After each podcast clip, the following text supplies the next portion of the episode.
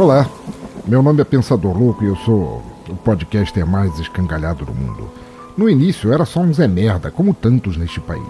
Então, um dia eu recebi a visita de Dea Shagur, um deus cósmico do caos que me forçava a assistir filmes estranhos com outras vítimas e então soltava essas gravações em podcast para liberar a loucura criativa e o caos cultural no mundo.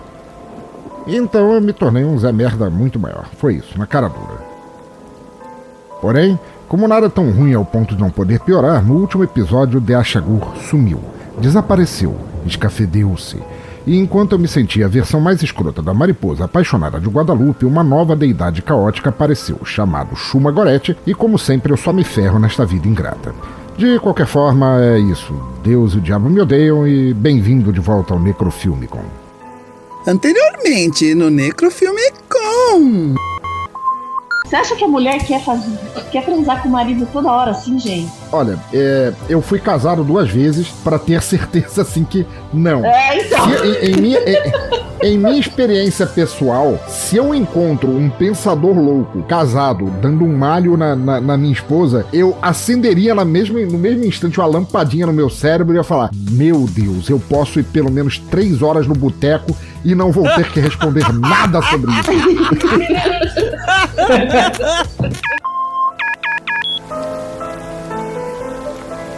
Fala uma coisa. Você tem noção de como parece ridículo com essa pose de cachorro na chu pedindo pra ser adotado? E por que tá rindo as calças? O podcast mal começou? Por quê? Ah, eu te explico. Porque não é a vossa chuma goretice que passa um tempo sofrendo em nome de algo, um projeto, uma relação. Não é o senhorio, ai que eu sou imortal, infinito, etéreo e portanto entediado demais para não arrumar um bucha qualquer para infernizar aí, que depois de anos acostumado a ter o esfíncter esmigalhado dia após dia, tem que abdicar desta prática subitamente e sem aviso prévio. Vai, vai lá, pega teu chicote, navalha, tocha de acetileno, o que quer que você use para arruinar o intestino dos outros e começa logo que eu não tenho mais nada a perder. Nossa, e eu pensando ter conhecido que a vida mais baixou da humanidade, quando o Olavo me apareceu vestido de Sailor Moon, perguntando se eu teria finesse de enfiar fetos açucarados nele, pra se sentir vivo mais uma vez. Mas você, queridão, nossa, você é pior que ele, porque é pobre, pobre, pobre de ideias, de espírito, de grana no bolso e de cu. Eu te digo, fofis, já frequentei muita couve-flor de desesperado, mas igual a tua, jamais la vie. Mas, mas, mas eu, eu não entendo. Todo aquele plano para substituir meu Lorde de Achagura, conspiração para afastá-lo deste podcast, o golpe de Estado para assumir aqui e me lascar a bunda. e- Plano? Conspiração? Golpe? Sei não, hein, Baby Beef? Mas parece que você tá só tecendo subterfúgios. É tanta vontade assim de levar no lombo? É, bem, não. É, claro que não. É que. Chega disso, sua blusa polacoste da Rua Augusta. Meu lance aqui é outro. Mas como eu sei que a sua cognição é nível Instituto Pestalozzi, vou te fazer um favor e explicar, tá? A verdade é que Dachagur até que foi bem intencionado. As artes no Brasil, no mundo de maneira geral, estão passando ou em vias de passar um momento muito ruim. Tá me acompanhando? É algoritmo daqui, pressão religiosa de lá, críticos, audiências idiotas por toda parte. Você sabe, né? Imagino, não sei. de- Deve saber, né? Então, ex-lord, senhor, queria mostrar alternativa, fomentar debates. Acima de tudo, ele queria levar o nível cultural das pessoas até elas poderem pensar por si mesmas, sabe? Eu só ainda não entendo como é que a minha bunda ficou de fora e. Ninguém tá pouco se lixando pra tua bunda, estrupício! Grosso. De qualquer forma, aconteceu ele o mesmo que a maioria que passa muito tempo com você. Seu anormal. Ele se tornou depressivo, um frouxo, e o plano falhou, claro. Por isso que eu fui designado para substituí-lo. Jamais te chamarei de Lorde Senhor, tá? Acredita! Agradeço muito mesmo se puder cumprir essa promessa. É o que vocês sempre dizem, seus Elder Gods do inferno. Depois vem querendo me encostar. Peraí, o Olavo tá no teu abismo? Tá? Mas hoje ela tem pelo nome de Latino. Ch- Ch- Chumagorete, me fala, vo- você faz no filó dele aquele lance do liquidificador ligado que o meu mestre. Mas qual é dessa tua fixação anal? Me fala! Ninguém te deu um kit Lego pra enfiar no cu quando você nasceu? Cala a boca! Tá perdendo a calminha, tá? Ô, mano, eu vou acabar com a tua raça! É dor que você quer? O sofrimento do teu rabo vai ser lendário até nos escritórios de contabilidade do inferno. Calma, calma, Ótima Gorete! Lembra da pressão alta? Esse furúnculo subhumano não é merecedor do nosso nervosismo. Ai, calma. Ei, subhumano é o teu... Calada! Eu não serei detido por alguém tão chato feito você. Eu tenho um trabalho pra fazer, eu vou fazer.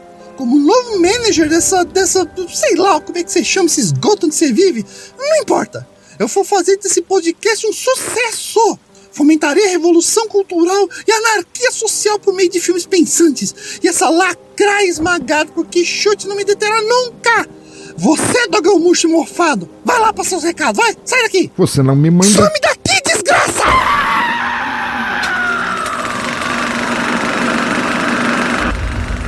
Soul is the rhythm of sex, and it's the rhythm of the factory too. The working man's rhythm. Soul is the music that people understand. Sure, it's basic and it's simple, but it's something else, something special. Cause, cause, cause it's honest, that's it, it's honest. There's no fucking bullshit.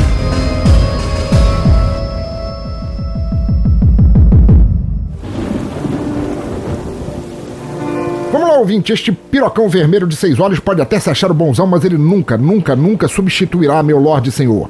Entretanto, enquanto isto, o podcast não pode parar, então vamos nessa. Recados rapidinhos. Primeiro, siga o Teatro Escuro nas redes sociais, ouvinte precisando de um novo projeto, algo para aproveitar que o país volta pouco a pouco do inferno.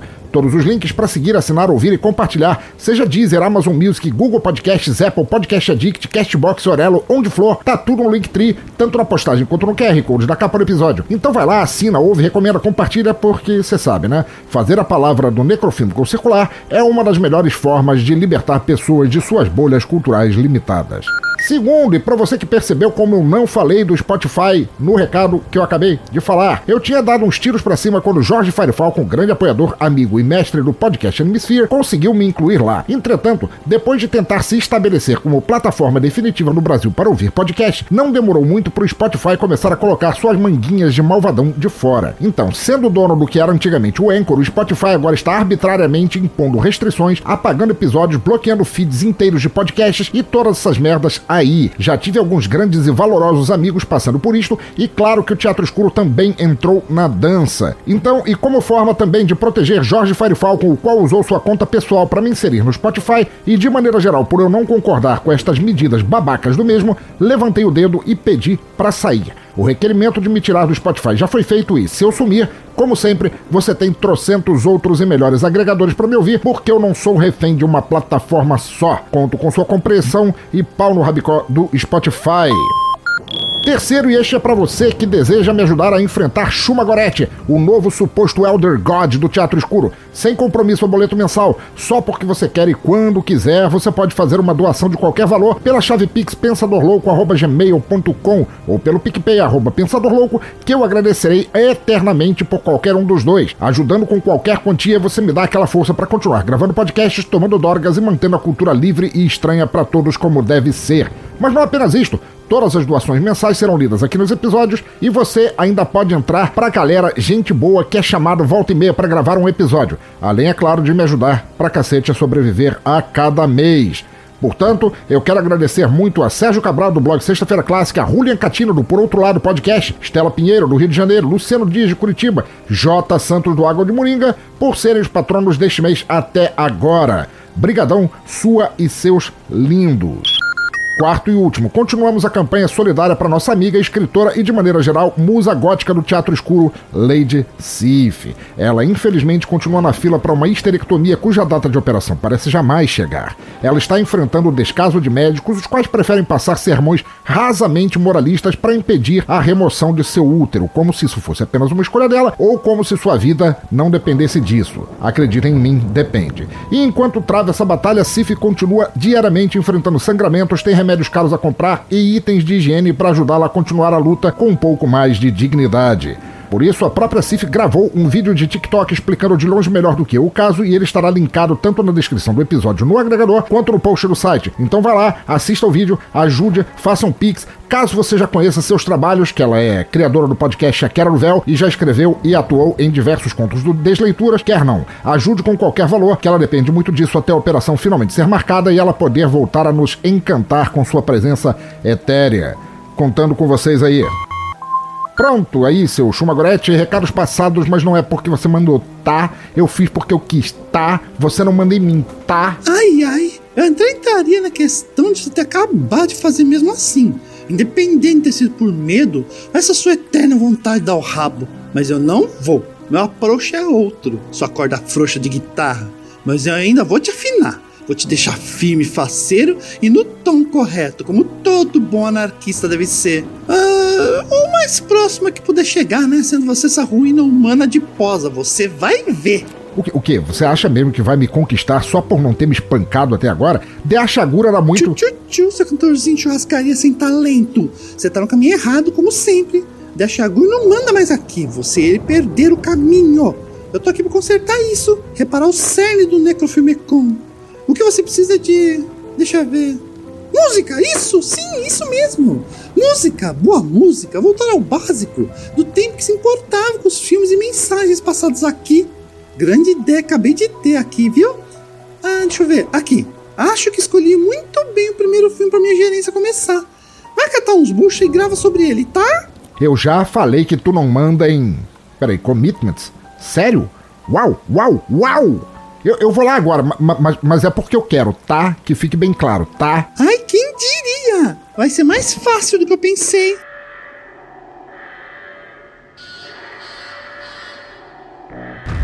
Atenção! Atenção! O cinema do Teatro Escuro já vai começar.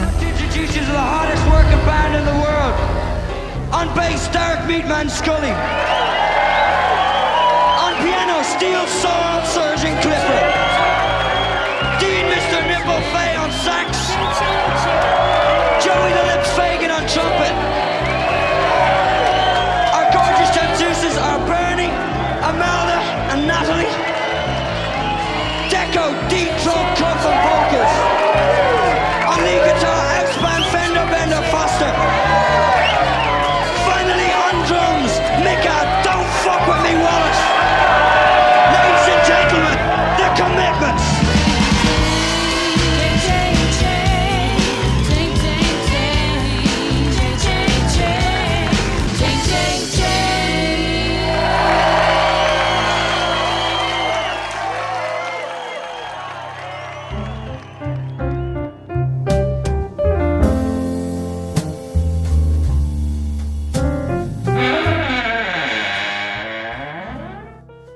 galera, desculpa aí. Mal aí ter deixado vocês esperando. É só, só, só não encosta, só não encosta na parede. Isso aí não é tinta fresca, não. É outro tipo de fluido corporal. É, que bom que vocês vieram aqui, aceitaram é, assistir esse filme pra gente gravar esse episódio. Um episódio que eu acho tão importante pra mim, assim, de um filme que já fez muito sucesso no Brasil e no mundo, mas que infelizmente foi esquecido, entrou no oblívio e quase ninguém mais fala desse filme, o que o torna, obviamente, elegível pra estar aqui. E eu gostaria de começar apresentando vocês três dos grandes amigos que eu tenho na vida e que a internet me trouxe. São um bando de filhos da puta falsos, são, mas ainda assim são grandes amigos. Começando por ele. o Mika Wallace de Rio das Predas, Danilo de Almeida. Mais ou menos Mika Wallace, porque eu só toco bateria. Sair na porrada não é muito comigo, mas se me dão esse rótulo eu aceito muito bem. Façam de conta que eu sou porradeiro sim. E na sequência temos ele, o homem do trompete napolitano, Luciano Dias. Olá, tudo bem? Aqui tá meio escurinho, né? É, sabe como é que é, né? A gente adora o demônio, mas pagar a conta de luz que é bom nada. e por último, mas nem por isso menos importante, o homem que é o verdadeiro chimbinha da Irlanda, Evaristo Ramos. Ah, carregou foi na, na hora de chamar, do, de me xingar daquele jeito, foi? Aquilo, aquilo. Aquilo foi só, foi só uma isca Mas pra eu você cair. preciso, preciso de, de falar o que eu ensaiei, né? Tô muito Por feliz favor. de estar aqui de novo com vocês e o meu anarcocapitalista favorito da vida, que é o Pensador Louco. Que isso, não faz isso, cara, não faz isso, cara. Não faz isso comigo, eu não quero, eu não quero ter que chutar alguém da gravação logo no início, filho da puta. Tá um passo de virar Red Pill. Pois é. Açaí pio ele vai virar.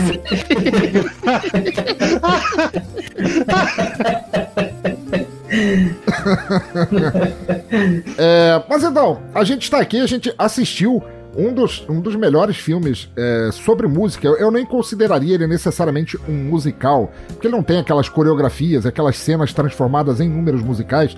Mas ele é um filme sobre música, de um dos diretores mais importantes, pelo menos para mim, assim, um, dos, um cara que foi muito subestimado aí, mas que eu considero mais importante, que é The Commitments. Então, pra gente começar, eu gostaria de pedir justamente ao nosso Mika Wallace de Rio das Preda, Danilo, se você entrasse numa locadora, seja de VHS, de DVD, de Blu-ray, o caralho a 4, e você não conhecendo Commitments, vamos supor que o, o filme que se queria alugar não estava, que era aquele é, Brasileirinhas com Tentáculos, não estava disponível, mas você passou ali, a capa de Commitments te interessou, você, por não conhecer o filme, virou a capa ao contrário para ler a sinopse.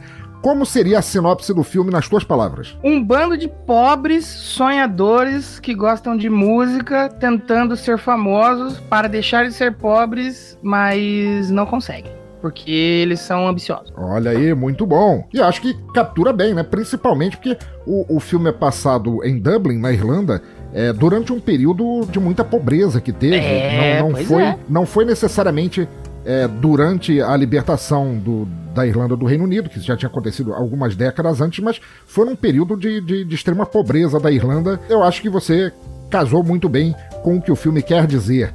E agora, grande Luciano, você poderia ler pra gente o elenco principal? E, gente, se vocês quiserem ir comentando sobre cada um, o que, é que vocês acharam, não acharam, fiquem à vontade, Eu posso só dar um disclaimer aqui? por favor. Quando eu digo pobres, não é por um, um quesito pejorativo. Porque se você pegar na capa é, do, do, do, filme, uma das capas, que eu vi que tem umas capas diferentes, mas tem uma que acho que até como o pensador falou que era um, um período muito pobre, você vê onde que a banda tirou a foto, assim, é um lugar bem todo destruído, né, pensador? É, Os prédios, assim, bem decadente, um lixo de fundo, assim. E fora que em português tem um subtítulo Loucos decadente. pela Fama, né? É, você tem toda a razão, Danilo. Inclusive, é, é muito comum que diretores, principalmente um diretor famoso, como é o caso do diretor desse filme, eles filmam em estúdio e tal, mas o, o Alan Parker, o diretor do filme, ele fez questão de filmar em locações existentes. Então, durante.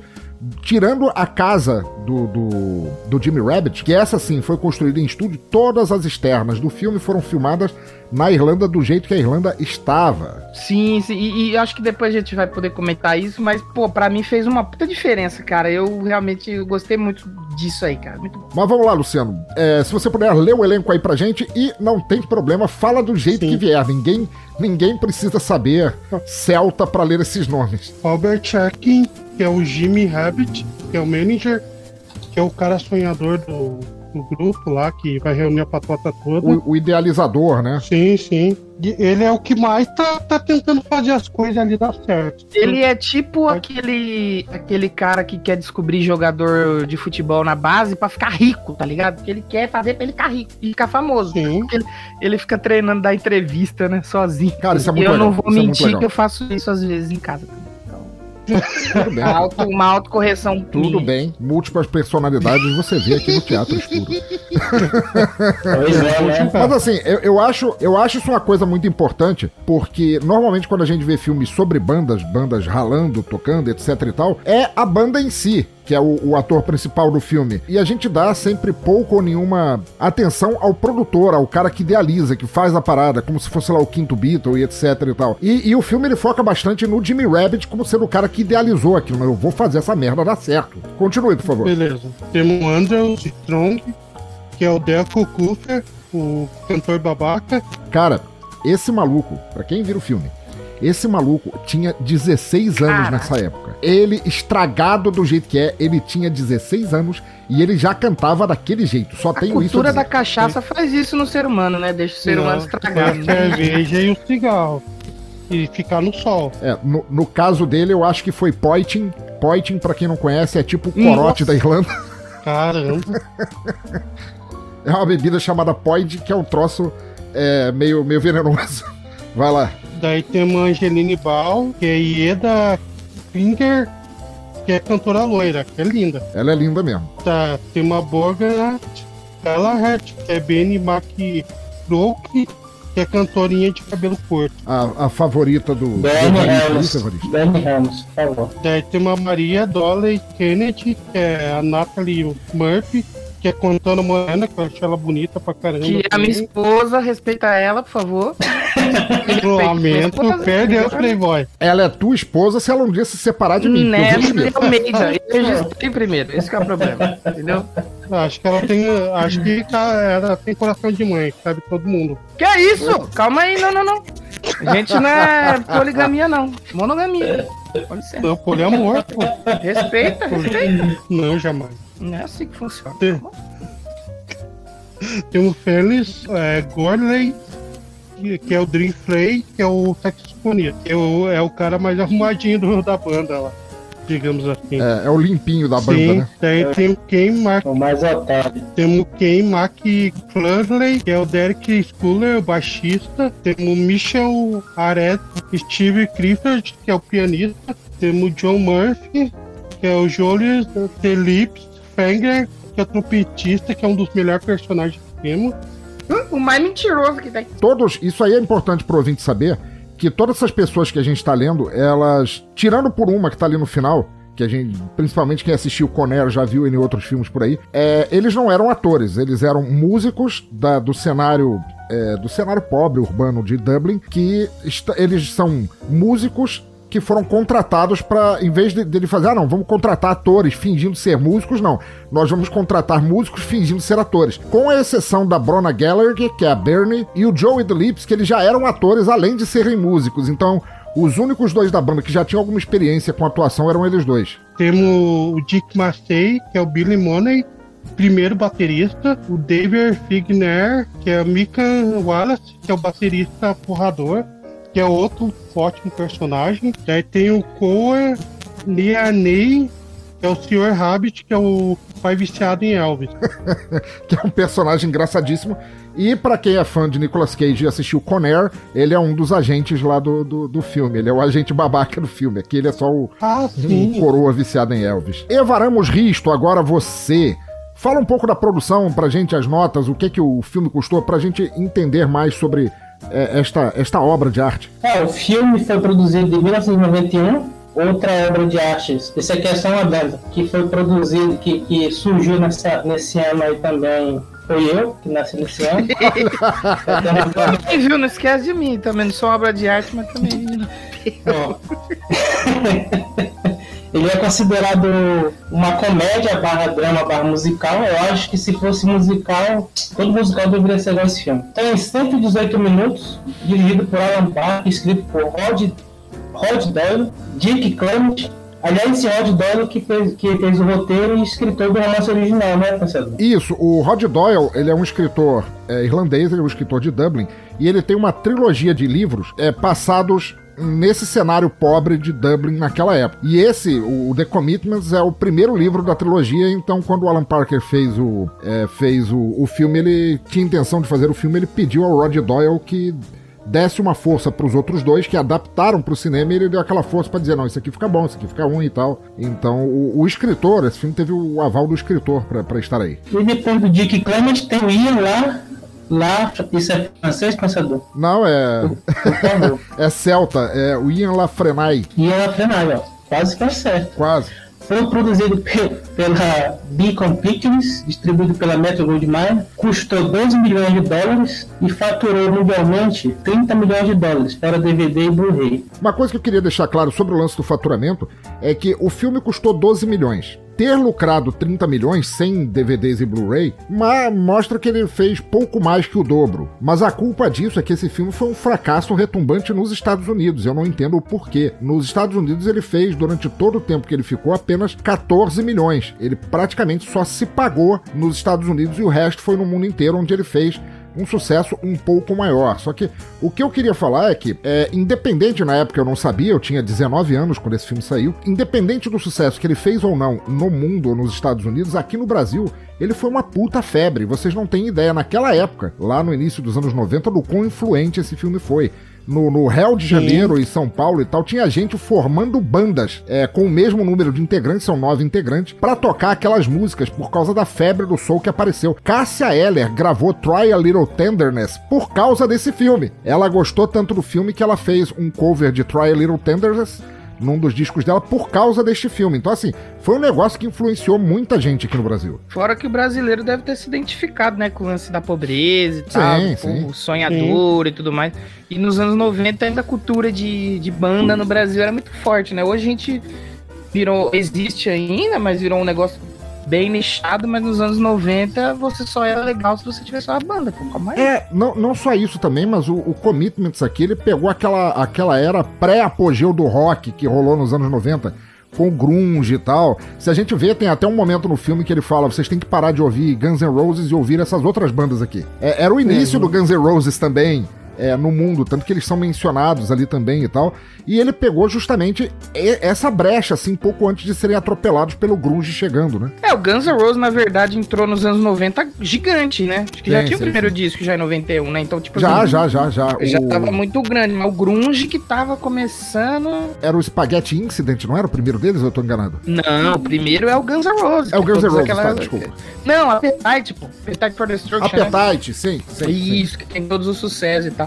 Tanto que eles vêm pro Rock in Rio lá no Maracanã já gigantesco, né? Sim, sim, sim, sim. É o Rock in Rio 2. É verdade. Aliás, eu fui nesse show. Olha! Sobre a distribuidora, a Metro Goldwyn Mayer já tem longa tradição de, de fazer filmes com ligado à música. Tanto é que eles fazem aquele filme lá com o Patrick Slater, lá que é o é, Dick Dan- Dance, eu não me lembro. Dirty Dancing, sim, com, com Patrick Swayze, sim, sim, Dancing. sim.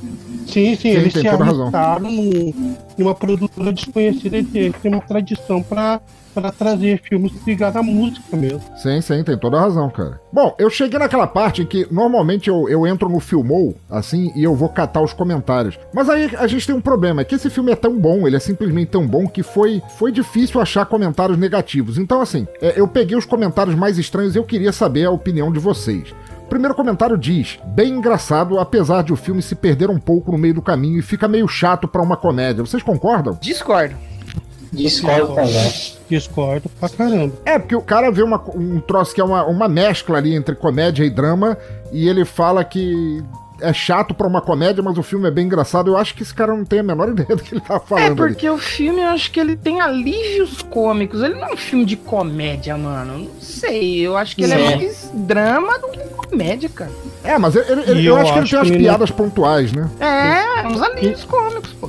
E ele não se perdeu no meio do caminho, pelo contrário, ele é, quando você vai olhar lá que tá na metade do filme, é, ele, ele não, não te cansa, ele continua, tem, tem o mesmo ritmo. Eu achei legal. Sim, ele é um filme Sim. de praticamente duas horas, né? Uma hora e 58 minutos, e você não sente a porra do tempo passar. O filme é. Ele é bem ágil, É. assim. Eu achei que ele era mais curto, aliás.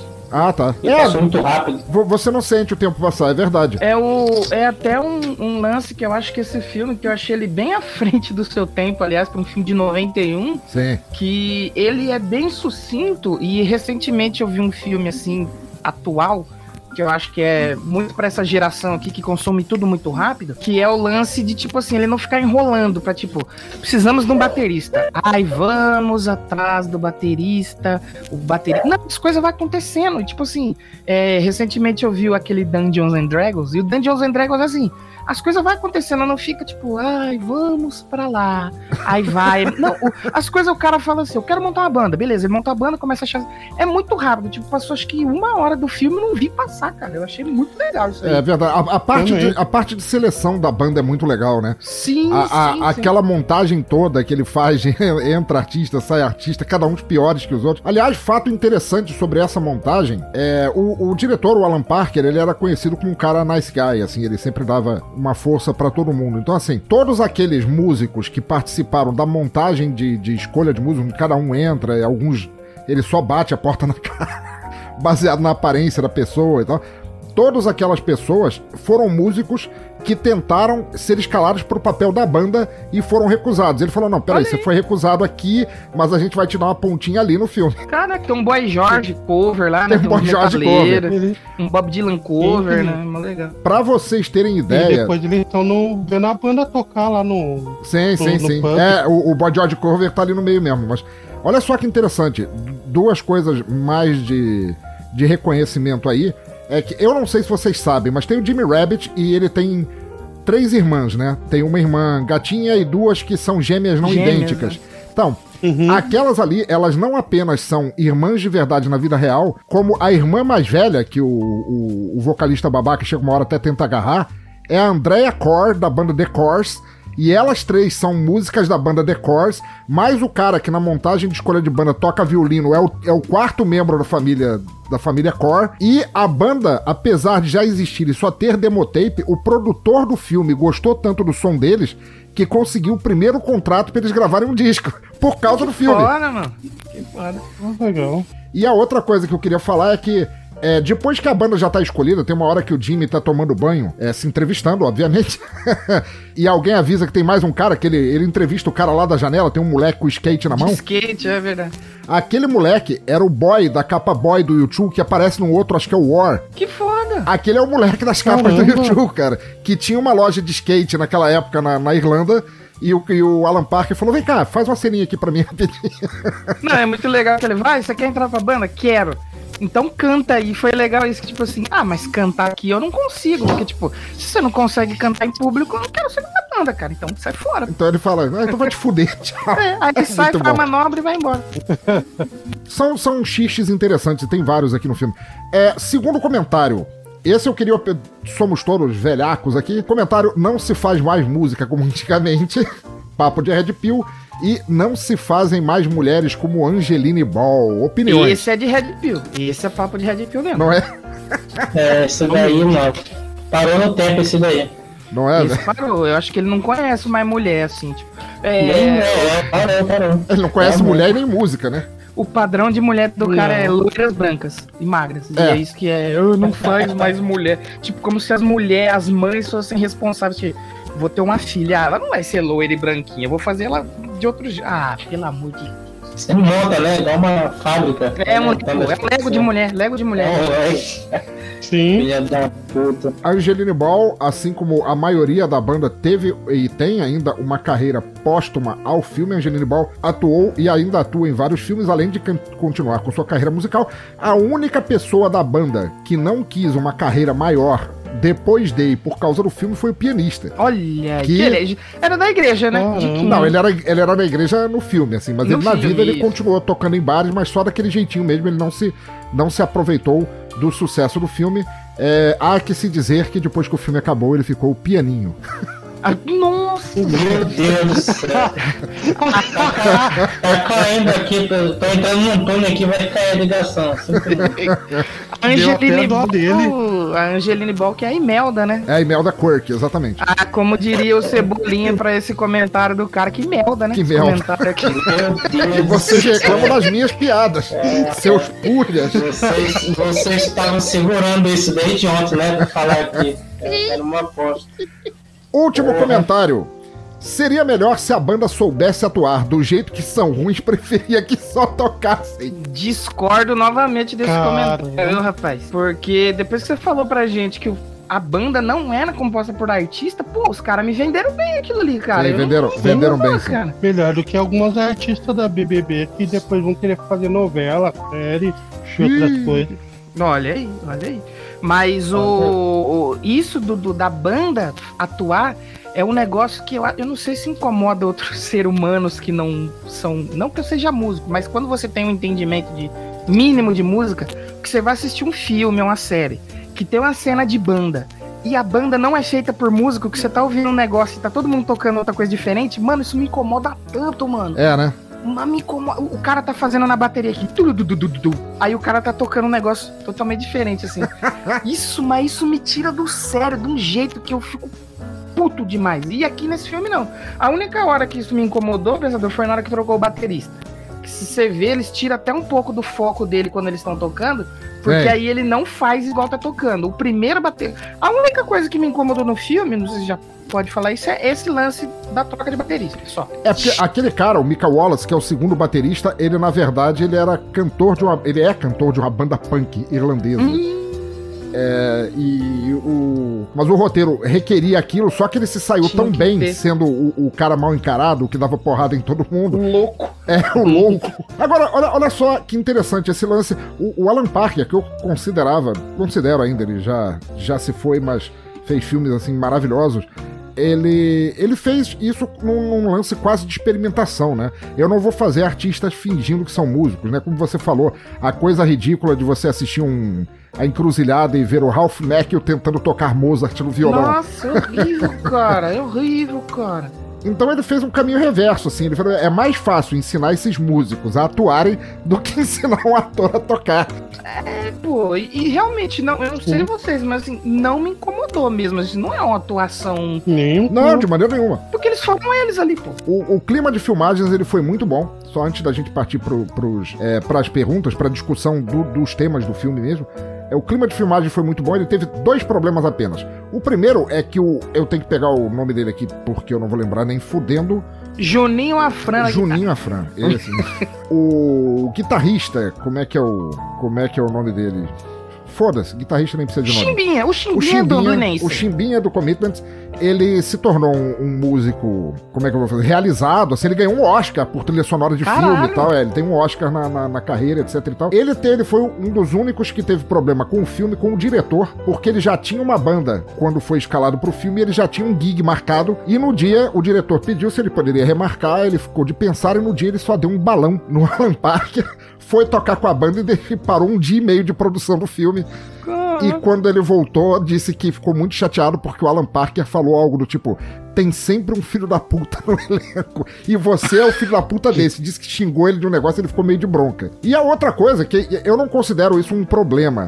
É apenas, como eu já falei, o, o Deco Curfe lá, o Andrew Strong, que é o cantor da banda, ele tinha 16 anos, era um adolescente. Ele tem aquele vozeirão filho da puta que ele tem, mas ele era um adolescente. Foi o único caso em que o sucesso do filme fez mal para ele. Porque ele tava começando a entrar no rock porrada, na, na parada grunge. E depois que o filme fez muito sucesso, o pessoal só queria que ele cantasse soul. E ele detestou como a imagem Nossa. dele ficou ligada a cantor de soul depois disso. Mas o cara tem até hoje aí acho que oito álbuns lançados e continua mandando muito bem até, apesar de ter ficado calvo igual a mim. A cultura do calvo de cria, né? Todo mundo vai chegar um dia nesse estilo aí, não tem jeito. Sei. Sure, we could have been famous and made albums and stuff, but that would have been predictable. This way it's poetry. Mas vamos lá então, vamos começar, vamos começar a baderna. São três blocos de três perguntas cada, no final uma pergunta surpresa para pegar vocês na lata. E eu chamei o bloco 1 de Novos Projetos para um Bando de Fudidos. Então, pergunta 1. Seja banda, podcast, quadrinhos, trampo, o que for, a dureza ajuda você a, a, encarar um projeto que às vezes não tem o menor, a menor chance de, de, dar certo? E como é que vocês viram essa experiência de ver o filme com esse quesito, assim? É lógico e, tipo assim, você pode trazer para os tempos atuais, não, já que banda não é mais o big deal, por exemplo, você fazer um canal no YouTube, você fazer um podcast, você que tá muito duro e tá com tempo sobrando, porque você tá duro, desempregado, cara, você vai se empenhar o máximo ali pra você fazer o um negócio para dar certo, para ver se você deu uma graninha, porque no fim das contas, é, até tem um pessoal que acha errado ganhar dinheiro com banda, né? Já vi isso aí. Meu. Oi? Você vai fazer uma banda, um projeto pensando em ganhar dinheiro. Sim, tem gente que, que acha errado.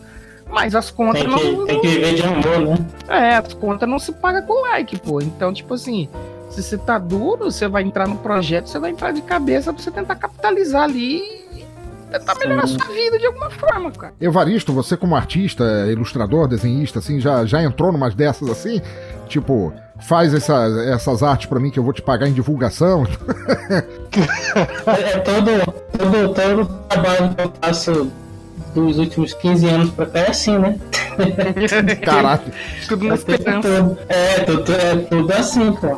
Por isso que eu me identifiquei muito, né? É, é, é os caras, é, principalmente quando os caras estão trampando lá no, no, no, no açougue. Caralho, dá, dá, dá uma pena. Cara tá lá no, no... Os caras os cara pendurando porcos e o baixista lá, é, com o avental todo sujo de sangue, treinando baixo.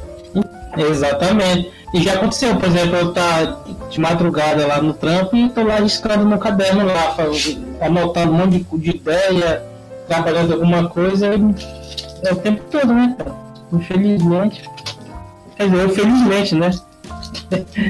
A realidade bate muito forte quando você tá num emprego, um subemprego, no meu caso, que eu, que eu tenho, eu tinha, sei lá, que ainda tá, tá meio complicado esse negócio mas a, a realidade bate muito forte pro teu dia a dia, te, até te desanima para fazer algumas coisas.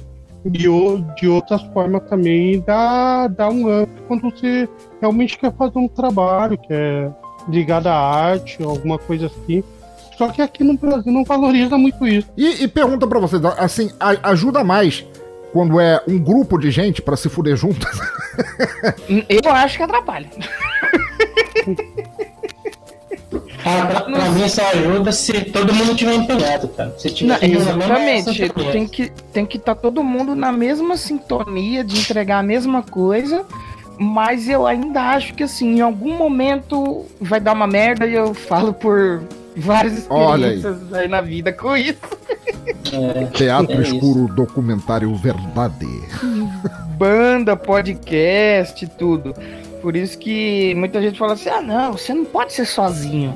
Sozinho você não cresce, mas depois de você tomar tanto na cabeça, você vai, ah, eu vou fazer só eu É mesmo. por isso que eu não tenho equipe fixa no Teatro Escuro. Eu chamo os, eu Olha. chamo as vítimas, quer dizer, os bucha, quer, dizer, é, quer dizer, os amigos que estão à frente. Sei, sei. Pois é, já aconteceu de eu meter em grupo assim pra fazer fanzinho. E aí o pessoal fala assim, não, a gente vai fazer aqui o primeiro e daí em diante é só manter a frequência. Aí faz o primeiro, tu te compromete, mas o resto não, né? E aí também, como o Luciano disse, bate a, a realidade do dia a dia, os caras têm os tempos dele, têm os compromissos dele, e acaba que o grupo um belo dia apenas não se reúne mais. E deixa de existir. Ainda mais hoje em dia que, que até pra combinar entre amigos, pra tirar um dia pra conversar e falar sobre a vida na presencial já é meio difícil, né? Pergunta 2. Como é você entrar? Não precisa ser necessariamente das artes, pode ser apenas alguma coisa fora do teu, do- da tua área de trabalho normal, mas como é entrar no mundo da criação com toda a família barra amigos à volta torcendo pra você se fuder? Olha, eu posso falar que nesse quesito eu dei um pouco de sorte, Olha aí. mano. Ainda bem, porque, é porque aqui em casa, que nem eu fiz a faculdade de design gráfico e fiz com apoio da família, eu acho que eles entenderam o quanto eu era burro. Eu falei assim, família, família, é o seguinte, família, eu sou burro, eu, eu sou burro, eu sou burro, porque a gente tava falando de, de como a realidade lá do pessoal de Dublin era pobre, eu também eu cresci numa realidade bem Crescemos. pobre. Sim, quando onde eu Crescemos, sim. estudava em São Paulo, é, eu não lembro qual foi o governo que eles fizeram aquele lance de reprodu- reprodução, é, é aprovação contínua. Então você não repetia de ano, porque precisava ter uma nota boa lá é, do Ministério da Educação, uma Sim. coisa assim. Então, por anos eu não aprendi nada, cara. E eu falei eu falei, gente, eu sou burro. Eu não adianta vocês querem que eu faça coisa de inteligente, que eu sou burro. E aí eu tive o apoio, hoje eu consigo viver assim, né? Entre aspas, um pouco disso. Mas é, é foda que tem muita gente que eu sei que se fode legal de viver da sua arte, né? Muito bom. Evaristo, quer falar alguma coisa? Ah, no, no meu caso, no meu caso é ninguém, ninguém torce contra mim, da minha família, dos amigos, porque eles nem ligam pro que eu faço. Aí tá tranquilo. Como é que é? Como é que é o nome daquele filme? As vantagens de ser invisível, não é? Pois é. Sim, sim. As vantagens de ser evarista. É, ninguém, ninguém liga assim, ninguém nem torce contra nem a favor, né? Sai de leve. É, porque é, essas duas perguntas eu, eu acho engraçado porque, assim, quando o, o Jimmy ele decide, que é, ele encontra o, o Derek Scully, o, o Outspot Fender, sabe o nome do filho da puta, né? Do guitarrista, que eles estavam tocando uma banda de merda que fazia casamento, uma banda ruim. Senhora. Meu Deus, olha aqui o reboladinho do vocalista, Nossa. do tecladista. É horrível. Nossa, muito ruim, cara. Não, e o nome da banda, pensador? And, and, and. Pensando em colocar uma exclamação no segundo É, isso and. aí, eu, não- eu não sei se você sabe, Danilo. É, isso aí é uma, é uma paródia com uma banda que existiu no, no, no Reino Unido, chamada Wet, Wet, Wet, que fez a trilha sonora do Quatro Casamentos e um Funeral, que o nome da banda era só isso, era É Wet, mesmo? Wet, Hum. Wet. Então o cara pegou e falou, não, vamos ser, o And, And, And. E eu conheci uma recentemente que chama Pigs, Pigs, Pigs, Pigs, Pigs, Olha. Pigs. Simplesmente. Incrível, incrível. Mas assim, é, eles vão procurar o, o Jimmy pra, aconselhamento, o que, que ele deveria fazer, e o Jimmy corta a onda dele e fala: primeiro, se livra desse merda, que esse cara é imbecil. E a gente vai tocar, olha só, cara, a- o choque que foi pra eles, assim, a gente vai tocar música soul. né?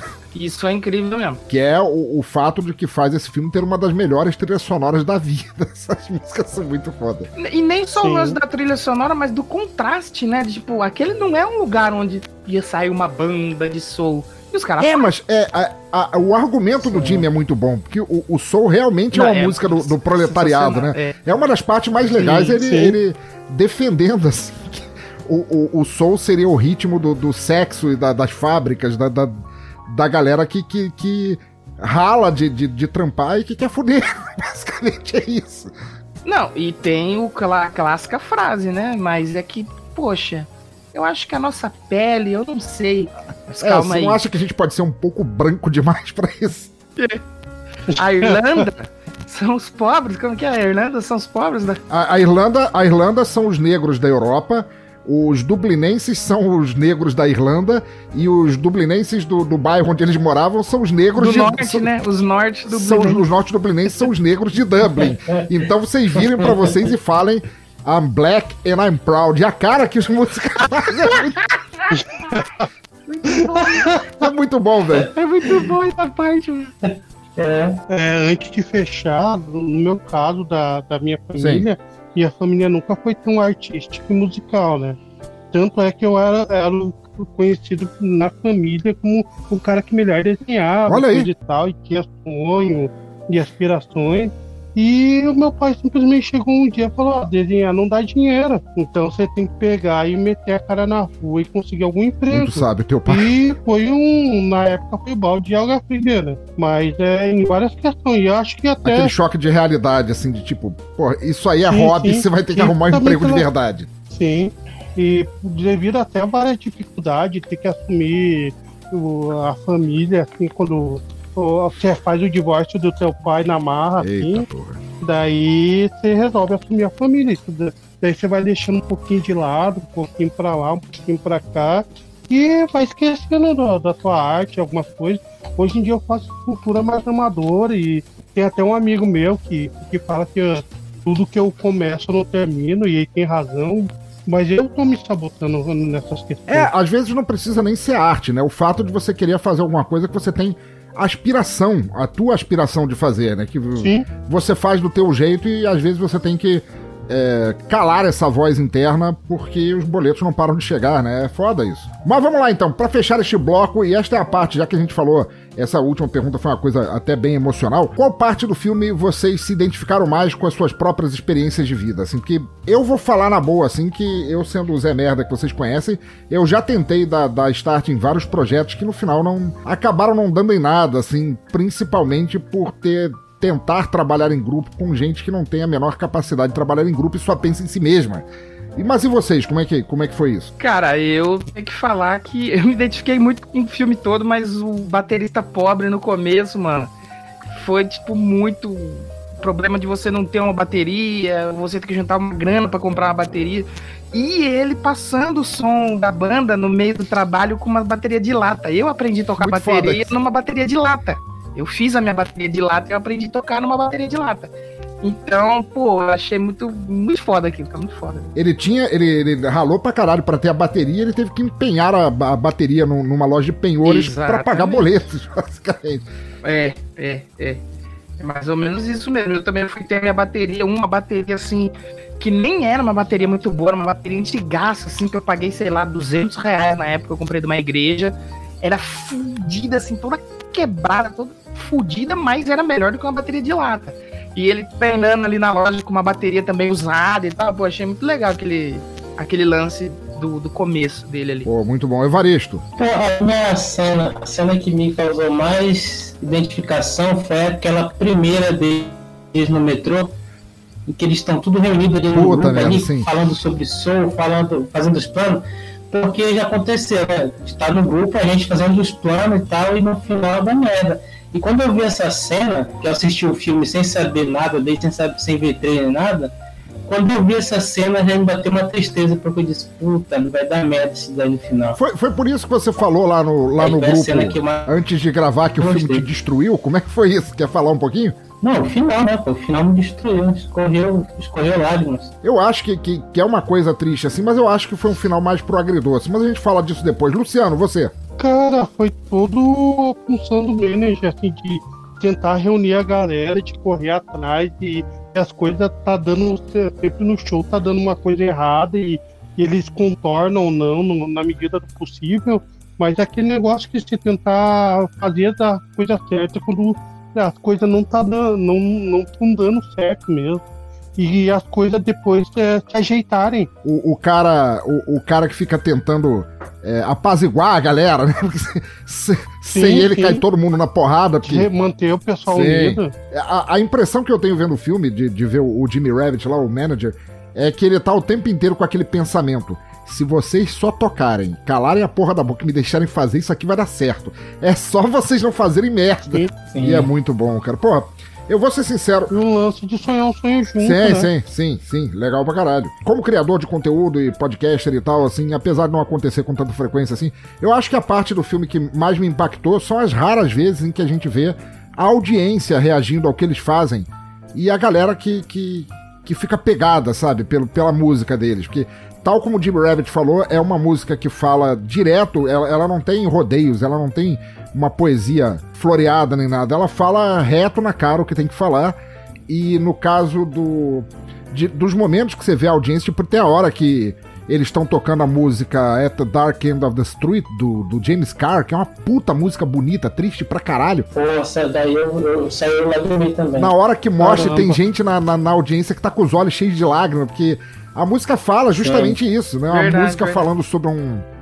é, sobre um, um adultério, né? Sobre um casal de casados que estão se comendo no escuro e da dificuldade que eles têm que fingir que não se conhecem, do pecado que eles estão fazendo isso, de como a, a galera se, se, se sentia no público, como, como a música batia assim no, no, no- no coração da galera, assim, e eu acho que foi um momento que me pegou bastante, assim, de gente que, como eu já falei, não acontece muito, assim, mas fala assim, porra, é, ouvi o som no caixão, ouvi o, o Desleituras, e porra, aquilo mexeu comigo e tal, porra, uma coisa que me...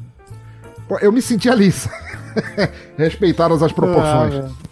Cara, eu vi o brilho no olho do pessoal quando eu falava que escutar o podcast ouvindo Capivara, velho. E eu me surpreendia, porque, o pessoal se empenhava pra caramba fazer um trabalho bom da. bom. Eu simplesmente ao ponto de falar, a pessoa brilhava o olho e falava, pô, tem um cara que tá me escutando aqui, não é só o pessoal que tá É produzindo. foda, é foda. Me falta mais o pessoal pegar e falar, é, dar o feedback pô, pra quem tá produzindo o seu conteúdo. Deixa eu puxar então uma, uma pergunta pro. Aquele entre nós que eu não posso mencionar o nome, mas as- iniciais são Danilo de Almeida, que tem uma banda. Você já teve assim essa. Como, como é sentir essa resposta da galera na audiência? Nossa, cara, é. Como eu falei, esse filme eu gostei muito porque eu me identifiquei muito com muita coisa ali. E esse lance da resposta do público é muito foda, porque uma banda, muita gente só vê o trabalho seu ali em cima do palco e acha que é, o seu trabalho é aquilo. Não tem todo um trabalho de transporte, de ensaio, de brigas e tal. E eu já tive. Eu tô na minha terceira banda agora, não que seja nada uau, não é nem autoral aqui do cover. Mas sempre rolou esse lance de ter uma briguinha, de ego. Banda é um casamento, não tem Sim. jeito. E, e até nessa que eu tô agora, a gente tá quase no processo do mesmo final ali do filme. E mas a gente fez um, dos últimos shows que a gente fez como banda completa mesmo, com guitarra, bateria, que agora a gente tá no formato acústico. A gente tocou numa casa que a gente pegou o show em cima da hora, assim. Então ninguém que tava ali no lugar tava pra ver a gente. A gente nem tinha sido anunciado. E a gente fez um show, assim, cara, que foi muito explosivo, assim, de, de você ver uma galera que no começo do show tava tipo, ah, quem que é esses caras aí? É, quem que é esses caras aqui? Quem são esses malucos? E no final tava todo mundo pulando e gritando, tirando a camisa e rodando a camisa e vindo com a gente, assim, mano. É uma coisa inexplicável, inexplicável. Você sentia, você tá uma banda pergunta. mesmo. Fazer uma pergunta, alguém te jogou uma cueca, ô Danilo? Opa! Isso, aí foi com a minha esposa, a neta ali, aconteceu com ela. Não, mas uma senhora, isso foi um negócio que eu nunca vou esquecer, uma senhora lá do... E ela, tipo, tava curtindo muito assim, a gente cantando. O relógio dela, num relógio assim, brilhante, dourado, que provavelmente não era original, caiu no palco. Aí entre uma música e outra eu vi e falei pro vocalista, ó, avisa aí que perderam o relógio e tal, pra ela pegar. Aí o cara falou, não, deixa aí. Aí eu falei, Caralho. Mas aconteceu, e não jogaram uma calcinha em mim, mas eu joguei uma calcinha, não mentira. Eu. eu, eu pra, pra desviar a atenção das pessoas que eu sou um baterista meio medíocre. Que isso? É, eu comecei, eu comprei um bichinho de pelúcia, assim, bem chamativo. E coloquei bem na frente da bateria, assim, para as pessoas ficarem olhando e não olhar pra minha cara de idiota tocando bateria. Porque eu não consigo tocar sem fazer cara de Nenhum idiota. baterista consegue. E. Não tem como. Aí, aí acabou o show, tava todo mundo me pedindo o ursinho de pelúcia. Ah, por favor, me dá. Aí eu mirei assim numa que parecia com a minha esposa neta ali. Falei, toma pra você.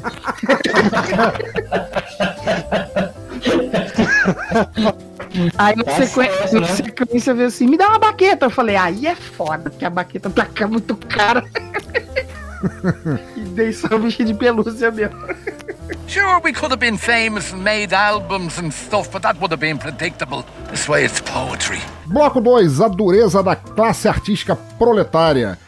Pergunta 1, qual a melhor cena barra parte do filme pra vocês e qual a melhor música? A parte que vocês mais curtiram mesmo. Pô, eu acho que quando a banda dá muito certo no final, assim, dá muito certo não, que eles têm um, um, um ápice, assim, que tá todo mundo ali, aqui nem você acabou de falar, todo mundo reagindo ao que eles estão fazendo, isso eu achei, achei muito foda, é muito legal mesmo. Pra uma banda é muito gratificante isso, como eu falei, eu me identifiquei. E acho que Mustang Sally, né? É a música, eu, foi a que eu mais Cara, gostei. essa música socou tanto no Brasil nos anos 90 por causa desse filme. Socou É tanto, velho. Pô, não tem jeito, né? Essa cena também. pô, se eu te falei que eu lagrimei nessa parte aí, pô. Mas, Aí, e a minha música preferida, apesar de Mustang ser, ser muito bacana, eu gostei muito, é aquela que o Deco canta, The Dark End of the Street. sim, aquela que eu falei do, Essa, do- do né? adultério, aquela, pô, aquela música Isso. bonita. James Carr, Sim.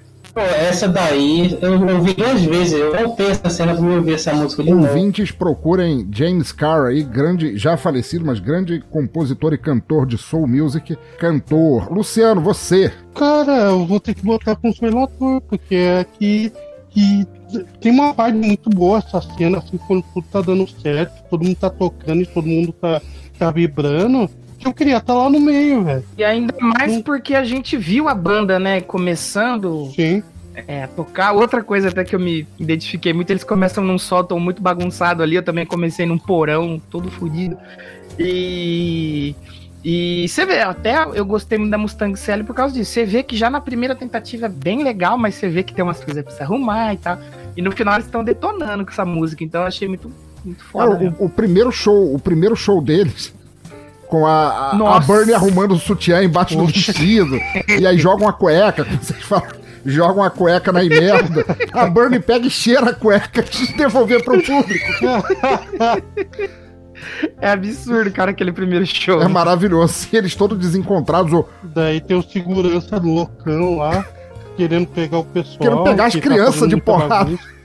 É, não, as crianças, pensador, mexendo na mesa de som, pô, absurdo. é legal que tem a criança mexendo, e quando o Jimmy chega, ele, nem pede, assim, ele só soca as crianças no chão. Assim, Sai, Não, caralho! mas é assim, é assim que se trata a criança, eu faria a mesma coisa. Legal.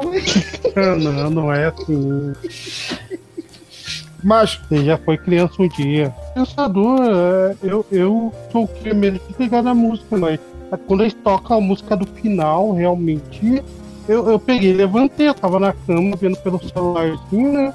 Eu pulei da cama e comecei a saco, sacolejar também ju- junto e, e tive que voltar uma, duas, três A vezes. música do final é a do Wilson Pickett, né? Que era pra ter tocado o Wilson Pickett também, grande artista da soul music, maravilhoso.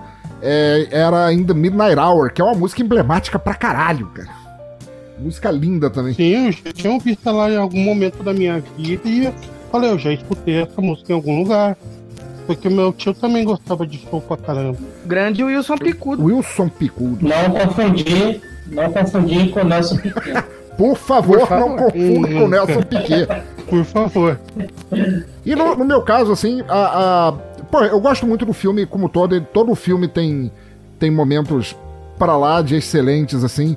Mas eu, eu acho que o momento que, que mais mexe comigo, assim, que, que, que- eu mais gostei, mais me diverti, foi o Jimmy tentando fazer o, o elenco da banda, assim, aquela montagem dos músicos, assim. Porque ele bota um, um anúncio no jornal pedindo especificamente músicos de soul. E vai, cara, vai gente de heavy metal, vai gente com gaita de fole, vai gente com música celta, sabe?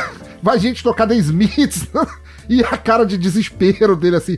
Caralho! Vai até um jogador, né, parceiro? Um jogador de futebol encosta lá também. Muito bom. Achando que tem droga ali. Cara. É a melhor parte é essa, cara. E aí, você toca o quê? Nada. Mas qual que são as influências? Nenhuma. E o que você tá fazendo aqui? Ah, eu vi uma fila, achei que tá vendendo droga.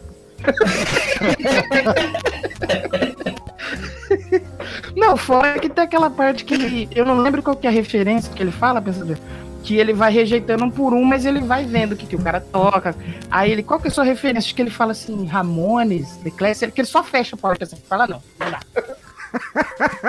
Tem um cara que é um cara punk, ele tá todo cheio de machucado na cara. Ele olha assim, qual a tua influência? Ele é Beckman Thunder, Overdrive, aí ele fecha. E depois o cara toca a campainha de novo, cantando assim, berrando na porta. É muito engraçado. E é, eu, eu gosto da trilha sonora inteira, das músicas que vocês falaram, porra. É, At the Dark End of the Streets, é, In the Midnight Hour, puta que pariu, são. Porra, é Mustang Sally, uma música maravilhosa. É, Destination Anywhere, que é a música que eles cantam quando estão no metrô, eles começam todos a cantar juntos. Mas não sei, cara. Apesar do- desse crápula chamado Daneido de Almila, que está aqui entre nós, é, a Natalie jamais seria esposa dele, sim minha. E aquela cena, velho, aquela cena em que ela canta I have never, never loved a man, olhando pro, olhando pro Jimmy. Tem, um- tem um negócio, cara, é, é, é, é tão bem feita a cena assim, é, que ela fala, na hora que ela canta, é, Cause I have never, I have never loved a, loved a man the way that I love you. E se vocês revirem, não sei se vocês pegaram essa parte assim, ela, ela segura com a mão no microfone e ela fica alisando o microfone pra cima e pra baixo. Sim. Sim. Você sabe que ela Danilo. cantou Danilo em mim. Ela cantou Danilo. Danilo em mim. É, pensando em Era menor de idade. Ela não gosta de menor de idade. Muito bom. Vamos lá. Tava pensando no trompetista, pô. Eu tava pensando no É, trompetista. o, o- Caralho, o, o- personagem do Joey, que é o cara velho, feio, feito a fome, que tem na banda. E, e, e o cara, Melhor porra, personagem. é o vaselina da galera. Ele pega as três. É, porque ele é mentiroso, falando que ele tocou com Deus e o mundo, aí as meninas caíram na lábia dele, pô. Não tem jeito. Não, não é O segredo não. do sucesso é mentir, pô. É, é falar a lábia, convicção. você diz então? É o lips, né? É o lips. dele. E o bigode. E o bigode O também. bigode, Bigode, cara. por isso que eu tô deixando o meu, pô. Tá lá, pô. O meu faz uns três meses, tá, do mesmo jeito. Eu tenho bigode. É, O do Danilo faz uns bigode três anos. chinês. Calma aí, esse cara querendo passar na minha frente em tudo, mano. Peraí, pô. Deixa eu ter a Nathalie aqui, cara. Porra! Tem outras coisas? Tomar nada do cara, nada. pô. Caralho, apreciador de casada? Pode agora? Virou? Não sabia? Tu sabe quem que é, né? Mas eu sou caminhoneiro. Só sou caminhoneiro. Sou... Vamos lá, pergunta 2 do bloco 2. Como é que vocês se sentiram com a frustração do Jimmy lidando com um bando de recém-estrelinhas? Assim, porque quando eles entram no grupo, tá todo mundo humildão, né? Ninguém é o. Talvez o, o- talvez o Deco Curfe, o vocalista, assim, seja o, o mais estranho. Ele já é um cara insuportável desde o primeiro contato. Ele já fica assediando a mulherada. Porque The Commitments, como eu falei, significa as promessas, né? E parte do que esse filme se baseia é que todos eles, muito rapidamente, cresceram mais do que a banda. Em todas as direções.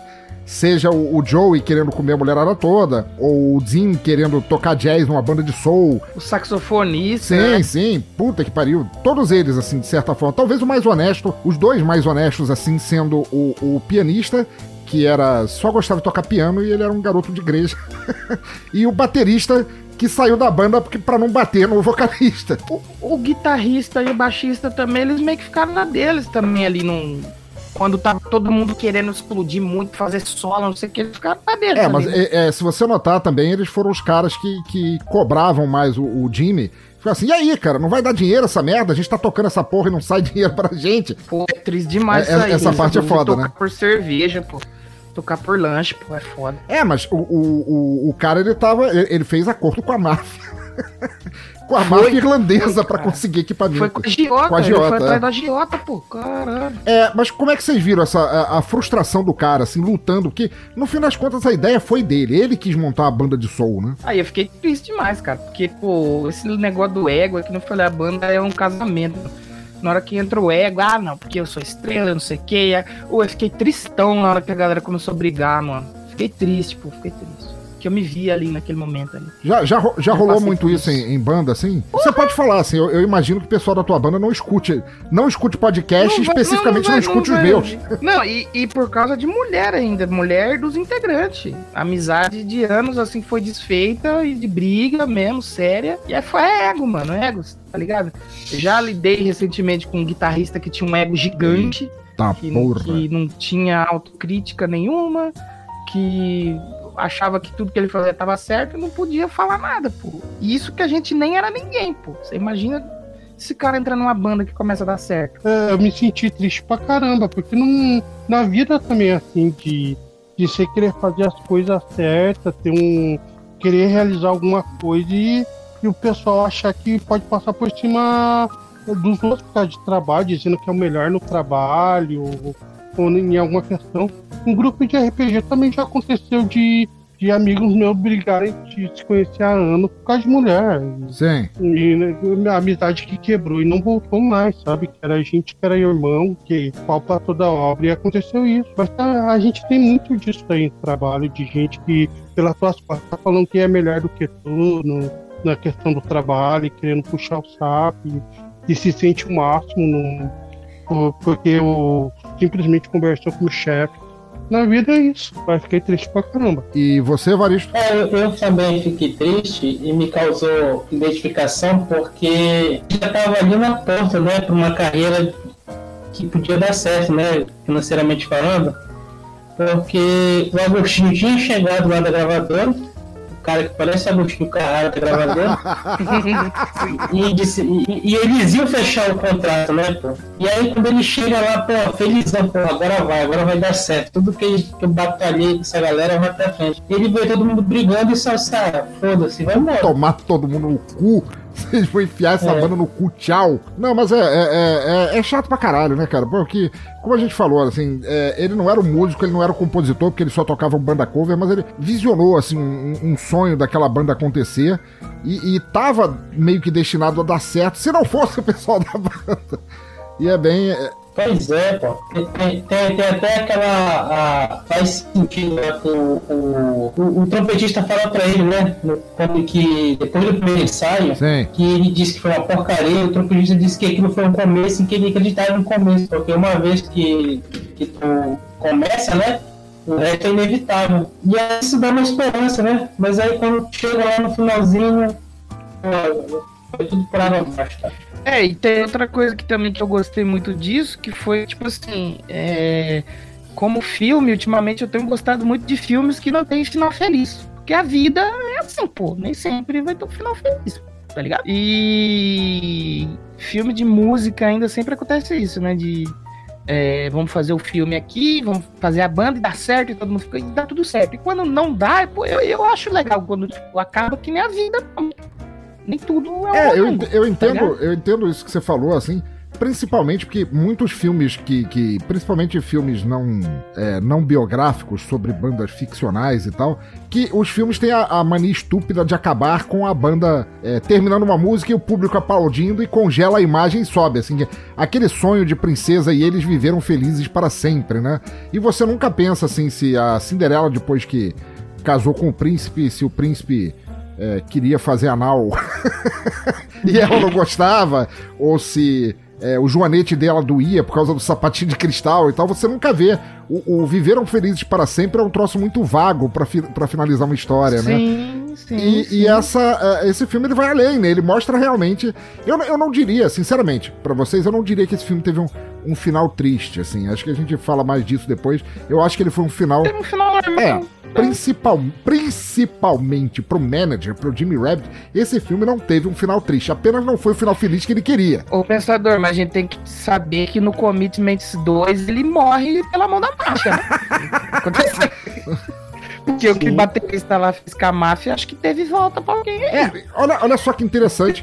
É, foi legal você ter comentado isso. Chegou é, esse filme, é, como eu falei, nos Estados Unidos ele foi meio que um fracasso, ele só se pagou, mas teve, teve uma galera empenhada em fazer um Commitments 2, porque no, no segundo livro do escritor, ele menciona, apesar de não ser aquela história, ele menciona que a- o- as carreiras de, de que algumas das pessoas da banda, depois que o Commitments acabou, se juntaram, e já estamos dando spoiler aqui de que no final a banda acaba, desculpa aí, ouvinte. É, se juntaram e fizeram outra banda com o Jimmy como manager. Então eles queriam fazer isso, mas co- como eu disse, assim, é a vida real. E na vida real o filme mal se pagou nos Estados Unidos, então eles acabaram naufragando esse projeto, né? Foi mais ou menos que nem o final do Sim. filme, né? A história de verdade. Excelente. Vamos lá, pergunta 3 para fechar esse bloco. Então, ah, eu sei que a gente já falou um pouquinho sobre isso agora há pouco, mas eu queria saber assim o conceito. O que, é que vocês acham? Música como função social. O que, é que vocês acharam é, de como o público da Irlanda reagia à banda? Porque isso é, bem- é deixado bem claro no filme, até por causa daquela montagem que eu falei da, da sequência dele escolhendo banda, que ninguém tinha a menor ideia do que era soul music ali. Ninguém tinha a menor ideia. É, a gente vê falar muito em U2 no filme, a gente vê falar muito em Sinead O'Connor, que era uma promessa por si só naquela época e que, por causa do, é, do ativismo antirreligioso dela, acabou tendo uns percalços aí na carreira. Mas o que, que vocês acharam dessa parte, assim, do, do público reagindo? Eu gosto muito do primeiro show que eles fizeram, quando as gêmeas vão falar com o pai e o pai não acredita que a banda é boa. E o pai fala: Vocês estão assistindo? Sim, eles são bons. Peraí, são? Não, eles são bons mesmo. E o pai vai assistir, ele até fica dançando lá no fundo, é uma cena bem engraçada. Ali, baixão também. Como é que vocês viram isso, assim, da, da música como função social, a música trazendo esperança, trazendo um. um- não, não, não esperança, não é uma música política de maneira nenhuma, mas da música trazendo essa renovação, assim. O que, que vocês acharam dessa parte? É, eu acho que esse lance é um pouco da esperança, assim, do. Tipo, da galera que tá ali naquela realidade fodida que eles vivem, que se que você vê, assim, as cenas externas, assim, passa muito esse lance que é um lugar bem, bem pobre mesmo. E você vê o, o povo assistindo o show e vendo que tem uma galera daquela realidade fazendo algo bom, pô, aquilo bate muito legal na galera, tá ligado? Sim. E eu acho que o valor da arte é esse, tá ligado? Tipo, você passar alguma coisa pras pessoas e quando né, você passa um sentimento bom, mesmo que eles não fizessem ideia do que era soul, eles estavam vendo que, poxa, tem uma galera daqui desse buraco aqui que tá fazendo alguma coisa aí. É da hora. Esse primeiro show realmente eu acho muito legal também. É, uma, é o tipo de música que conversa também com a realidade do pessoal e eles entendem, né, cara? Eles conseguem entender do que eles estão falando na música. E causa, como falou, né? Causa uma identificação da galera ali com eles. A primeira parte da, do, do filme, quando o Jimmy tá dando tu vê, né? Parece que tá todo mundo tristão assim, tudo cinzento, cavalo no meio da rua, um bando de criança. É, aquilo, aquilo inclusive era uma coisa que acontecia na Irlanda, as crianças irem para as partes derrubadas, até porque tinha muito ataque do IRA, né, do Exército Revolucionário Irlandês naquela época. É, o IRA existe até hoje, mas é, acho que está mais comedido ultimamente. Ao... Ele é um partido político. Não, não, é um partido, um partido revolucionário de guerrilha, cara. Não é um partido político, não, irmão. Sim. Ô, Pensador, Não, não, é, eles estão meio comedidos, mas eles tocaram no Best of Blues agora, o Nazi e o Nossa. Skandur fizeram bom. Nossa, Olha aí, ó. Eu ia fazer essa também. que pariu. É, pra vocês terem uma ideia, é uma das cenas mais estapafúrdias do filme, uma das cenas cômicas. E a gente vê durante o filme que várias, várias pessoas, entre os músicos ali, falam: Ah, eu ganhei ganhei esse saxofone do meu, do meu tio porque o pulmão dele entrou em colapso. Ah, vocês podem usar esse lugar pra ensaiar porque o dono do lugar tá preso e sai não sei quantos meses. Sim. Tá todo mundo fudido, assim, tem uma hora que ele vai falar com a, com a Bernie que ela tem faltado os ensaios. Pô, a casa da mulher é um inferno. A mãe tá cheia de filhos. É, isso que eu achei legal que eu falei lá do começo, de que a montagem da banda se dá muito rápido, mas a gente tem o background ali dos, dos músicos sendo apresentado de pouquinho em pouquinho conforme a história vai rodando, entendeu? Tipo, não para pra Sem ser isso. necessariamente positivo, né? O negócio vai mais, mais Vai fluido. Essa cena em que ele vai falar com a Bernie, que ele vai pegar o, o elevador e tem um garoto querendo colocar um cavalo pra subir. Ele fala, filho da puta, você não vai subir com o cavalo. Ele fala, não, as escadas iam acabar com a saúde dele. Aquela cena tá no filme porque o diretor um dia tava andando, o Alan Parker era, é, era, era britânico, ele tava andando por Dublin e ele olhou pra uma janela de um prédio e tinha um cavalo. Com a cabeça pra fora da janela lá no quinto andar. e aí ele achou estranho, ele chegou aí no prédio e falou que o prédio só tinha escada e o elevador. Ele perguntou, cara, como é que você subiu esse cavalo aí? Ah, de elevador, porque a saúde dele é fraca. essa página. Cara, é tão fora da coisa que os caras estão fazendo e pra, pra lutando pelo sonho que, que no meio do caminho o pessoal vai se ajudando, os amigos deles mesmo, pra realizar o sonho. E acontece muito em, em comunidade mais carente, de vez em quando, hoje em dia a igreja ajuda pra caramba, mas às vezes o, cara, o pessoal quer se reunir na música e, e vai para um canto ligado à religião, ou se não, tem instrumento aqui, pega um instrumento lá e vai, vai fazer uma roda de samba ou um funk, o que seja, pra, pra acabar com um pouquinho da realidade cruel que estão vivendo, né? É, porque é tão, tão fodido que tem que ter um momento de alegria e não, não é só. Hoje em dia é muito TV, internet, mas ele. O pessoal quer se reunir pra confraternizar, ter um som e, e fazer as vezes dele. E geralmente esse som é marginalizado em alguns pontos. Verdade, cara. Você falou é, é, é bem verdade, cara. E a gente pode falar esse lance da identificação é, dele, que foi ali fazer um back vocal e já volta, Evaristo Ramos. a identificação que você vê, por exemplo, na música a gente tem muito. Só que faz sucesso é o eixo Rio-São Paulo e tal.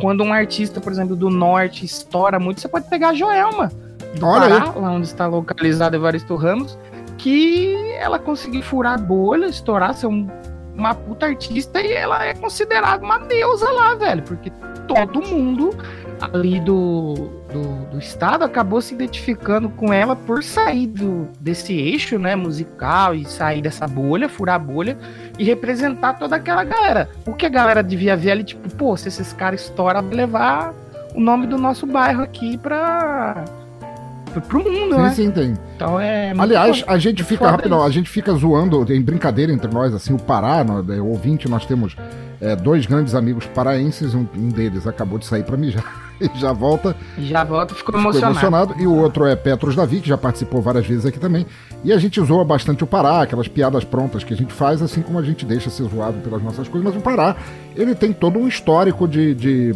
mulheres fortes da música, assim, é, causando, Sim, né? Gabi Amarantos agora. Gabi gente, Amaranto, lá Fafá de Belém, Sim. Jane Sim. lá do, do, do Bacamarte, que você verdade. falou, que também é do Pará, cara. É, Verdade. Muito bom, muito bom mesmo. é, realmente, realmente. E esse lance de se ver representado assim, muita gente fala que ah, é frescura, que não importa. Eu também vivi isso muito recente com um estilo que nem é o meu assim, meu estilo ali, meu habitat natural, que é o rap. Sim. com os Racionais, cara. Pô, foda. que recentemente chegou é, um documentário deles na Netflix, um documentário muito foda. Muito e bom. eles são da. Eles vieram de uma, uma periferia que era muito próxima da minha, onde eu cresci. E, pô, eu fui assistir o documentário e ver aquela periferia ali, justamente nos anos 90, que foi quando eu cresci. Cara, eu fiquei muito emocionado, tá ligado? Então acho que esse lance da galera se identificar com, com o artista é muito foda, mano. Muito foda. Ainda mais quando ele não esconde a origem dele, de onde veio. Exato, exato. Sure, we could have been famous and made albums and stuff, but that would have been predictable. This way it's poetry. Bloco 3, o legado dessa porra toda. A gente meio que. É, a continuação dessa primeira pergunta, a gente estava falando agora no- na, na pergunta 3 do bloco 2, mas qual outro estilo seria tão proletário quanto o Soul aqui no Brasil? Ao povo do povo engajar, chorar ouvindo e tal? Chorar ouvindo, pensador, só desculpa te interromper, acho que não, mas o povão do proletariado é o funk, né? No Brasil, não tem jeito. Pois é, ma- mas, ao mesmo tempo, é, Rap ainda o, também. o- o funk, ele, de certa forma, ele é tão. Ele, ele tá ficando tão ostentação e tal que eu, eu não sei, eu pensaria mais no. Ele tá indo pra uma vertente de ostentação, Ok. mas não é o geral, mas hoje eu acho que é muito mais o funk do que que qualquer outro. Eu, eu, eu tava pensando justamente quando você falou do, do Racionais, eu tava pensando mais no, no hip hop, no rap e tal. É que eu acho que o rap, mano, ele. É que não que o funk não seja. Mas eu acho que o rap não é nichado, mas o funk eu acho que ele abrange muito mais que o rap hoje, mano.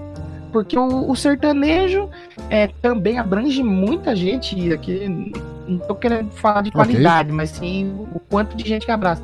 Só que também virou uma coisa mais assim pra uma galera. Rock esquece. Não, não, rock não, virou bagulho elitizado. Já foi um dia o rock. E, e eu hoje eu meu voto seria no funk, cara. Eu acho que mais assim, abrangente, tanto que você vê Anitta tá pegando o mundo aí, cara, tá ligado? Tá, tá vendendo, vendeu agora um milhão de cópias de envolver nos Estados Unidos. Toma ali, rola. Anitta, pô. Maravilhoso. Porra, tá ligado? Então, eu acho que muito. E representando a gente lá fora também, isso que é mais foda ainda. Sim, né? É, Evaristo, você. Eu acho que. Quer é, ver que ele vai falar do Pelo Tecnobrand? menos na minha região. Eu vou falar que é o Tecnobrand. Na, na minha, na minha região, você tem um tipo de música que une o funkeiro, o cara que gosta de tecnobrega, de brega do passado, qualquer outro tipo de música, é o forró e o shot. Forró. Não pode. Olha aí. Tô com forró e shot aqui, todo mundo dança. Porra, very nice. Pra mim, é o forró e o shot. E o paredão de crocodilo? Como é que é o negócio aí? O que, que é isso? É, me explica essa aí. O crocodilo? Isso aí, não- isso aí, crocodilo não, são os, os malucos que curtem mesmo. O Só crocodilo. o croco é só o maluco mesmo. Mas eles curtem um um forrozinho, viu? Eles vão junto no forró Tem também. Luciano, você. Bom, na época que eu, que eu tava morando em Porto Alegre, ainda tinha uma vertente de música, música gaúcha, porque o pessoal é muito regionalista mesmo e tem toda aquela vibe do CTG, assim, é, é, do pessoal se unir pra pegar e dançar mesmo. Mas eu acredito que o rap e o funk é, é que atrai mais, muito, muito mais das pessoas. E aqui no Paraná, sertanejo também. Querendo ou não, aqui. Mas sertanejo é, é- é- não é música gosta. proletária, né? É música. é, sertanejo também foi. Esse sertanejo, pelo menos, ele foi, foi assim como o rock, sequestrado, Ah, né? o sertanejo universitário. Sim, né? sim, sim. Não, eu- eu acho que ainda tem muito, sim. É que eu também tô falando a realidade meio que do interior de São Paulo, não sei a nível Brasil. Ainda tem muita gente que ouve também, se for ver em paradas, tá muito forte, mas é, tem esse lance que você falou do- da galera do agro, que meio que sequestrou e tal. Então, eu acho que hoje, infelizmente, é o funk e o sertanejo mesmo. Que abraça todo mundo. Não é que abraça todo mundo, é que todo mundo abraça, tá ligado? Ok. Partindo, agora falando da metalinguagem no filme, né? Porque a gente tá. A gente no filme a gente tá vendo músicos desconhecidos interpretando atores interpretando músicos desconhecidos, né? E a gente costuma dizer que a, a vida imita a arte, né? A gente vê pressões artísticas, seja em cinema, em música, teatro, o que for, quadrinhos que seja e tal. A, a vida imitando tendências que surgem dali. Mas daqui, desse jeito, é o contrário, né? É, a gente tá vendo músicos fudidos que, a- que aceitaram participar num filme pra interpretar músicos fudidos. Como é que vocês viram isso? O que, que vocês acharam dessa experiência? This is Inception by Christopher Nolan, the visionary director. Pô, e- e- como eu falei, eu adorei, cara. Pra mim foi perfeito que eles interpretam eles mesmos, dá uma puta cara de, de, de, de verdade ali, que nem, por exemplo, a gente pode trazer um exemplo de um filme que eu gosto muito, que pra mim, eu, eu assisto ele. Pra mim não é um filme, pra mim ele é um documentário, que ligaram a câmera e filmaram a vida real, que é o... Aquele do... do Rio, meu Deus, que foi até lá pra fora, que tem o Zé Pequeno. A Cidade de Deus, sim. Cidade de, Cidade de Deus, pra mim, é um filme que. Não é um filme, pô. Ligaram a câmera e filmaram a, a verdade ali do negócio. E esse filme, pra mim, o, o Comedian, os comediantes. Os ele cometedores. É muito... ele, ele passa muita verdade. Então, por isso que eu gostei muito desse lance de ser músico mesmo. Evaristo, manda. Eu, eu concordo com tudo que o Danilo falou aí, aí agora. Eu não tenho muito que acrescentar a isso, não. cara. Tranquilo. É, que os, os caras estão dando a realidade deles, tanto Cidade de Deus como, como o filme que nós vimos aqui, o Comedian, e, e mostra um pouquinho da verdade dos caras. Os caras sabem a realidade e às vezes deram até um toque. Ah, não é assim que usa essa linguagem. A gente falaria isso. Very O que aconteceu até no Cidade de Deus. Que Eu vi no cinema, de de Quer dizer, passagem. a, a- a sequência desse filme, na vida real, na nossa vida real, assim, é, apesar dos Estados Unidos, o filme ele foi muito influente no mundo. E a banda The Commitments, depois que o filme acabou, ela saiu em turnê mundial. Eles passaram pelo Brasil, cara, nos anos 90. É, Ah, sim, sim, eles tocaram, tocaram no. Canecão, no Rio de Janeiro. Será que tem, será que tem vídeo disso pelo- pelo YouTube? Tem vários vídeos deles tocando. Até, até uns seis anos atrás, parte da banda ainda tá atuando, assim, o, o Andrew Strong, que é o vocalista, tá, a Bernie, a Angeline Ball estão cantando ainda, a Maria Doyle Kennedy, a minha, minha Natalie, é, não porque ela seguiu carreira de atriz e tal, mas o, o baterista, o Jim Frey, o baterista, o primeiro baterista, o Jim Frey, que é o saxofonista, também continua se apresentando com eles até hoje, assim, e, e firmou, assim, o negócio, sabe? É, é, é bem interessante. Que foda. Vamos lá! Então, terceira pergunta do terceiro bloco. Aí, aí é um ponto que pega, assim, né? Porque, como a gente falou, o, o nome da banda é As Promessas. E, e uma coisa que, que tem, depois daquela cena que, que vocês falaram do, do, do Jimmy chegando, ver todo mundo caindo na porrada, quando ele tinha acabado de fechar um acordo pro primeiro disco, e ver todo mundo se estapeando no camarim, que ele larga a mão e ele acha que o porque o ouvinte, para você entender, em algum ponto o músico Wilson Pickett, aquele que, que compõe a música em The Midnight Hour, se eu não me engano, Mustang Sally também é dele. Ele ia tocar na cidade, então o roteiro mostra que é, o, o, o Joey The Lips ia tentar conseguir ele chegar lá no bar e isso acaba não acontecendo. Então isso é outro outra tijolada que o Jimmy leva na cara. Então a banda acaba, ele sai puto pela vida na rua. O, o, trompetista, o Joe, ele vai atrás dele e fala: teria sido apenas previsível se eles fizessem sucesso como banda, mas tal como as promessas que são o nome da banda, que ele deu para eles esperança neles mesmos individualmente, que a banda pode não ter dado certo, mas que ela funcionou em elevar o desejo de mudar da, da, vida pobre que eles viviam em todos eles. E no final, acaba acontecendo, porque a gente vê o, o perto ali do final, o Jimmy mais uma vez se entrevistando e falando é, de todos os músicos, que todos eles tiveram um, uma carreira, entre aspas, de sucesso. Alguns largaram, tipo, o, o, o pianista acabou virando médico, que a cena tá engraçada, a Imelda casou porque acabou ficando grávida. Há uma controvérsia aí dizendo talvez ela tivesse grávida do Joey e teve que casar por causa disso. Isso é uma teoria que nunca foi comprovada, mas tá ali. O que, é que vocês acharam desse discurso? Assim, no final das contas, a banda serviu apenas como ponto de passagem para cada um dos integrantes seguir seu próprio sonho? Porque o Jimmy tá na boa, né? Ele acaba, deixa entender que ele tá engatado com a, com a Natalie e que ela tá fazendo um puta sucesso e ele é o manager dela. Não importa os contratos com gravadoras que assinamos, e sim os amigos que fizemos pelo Olha caminho. Olha aí. Olha só.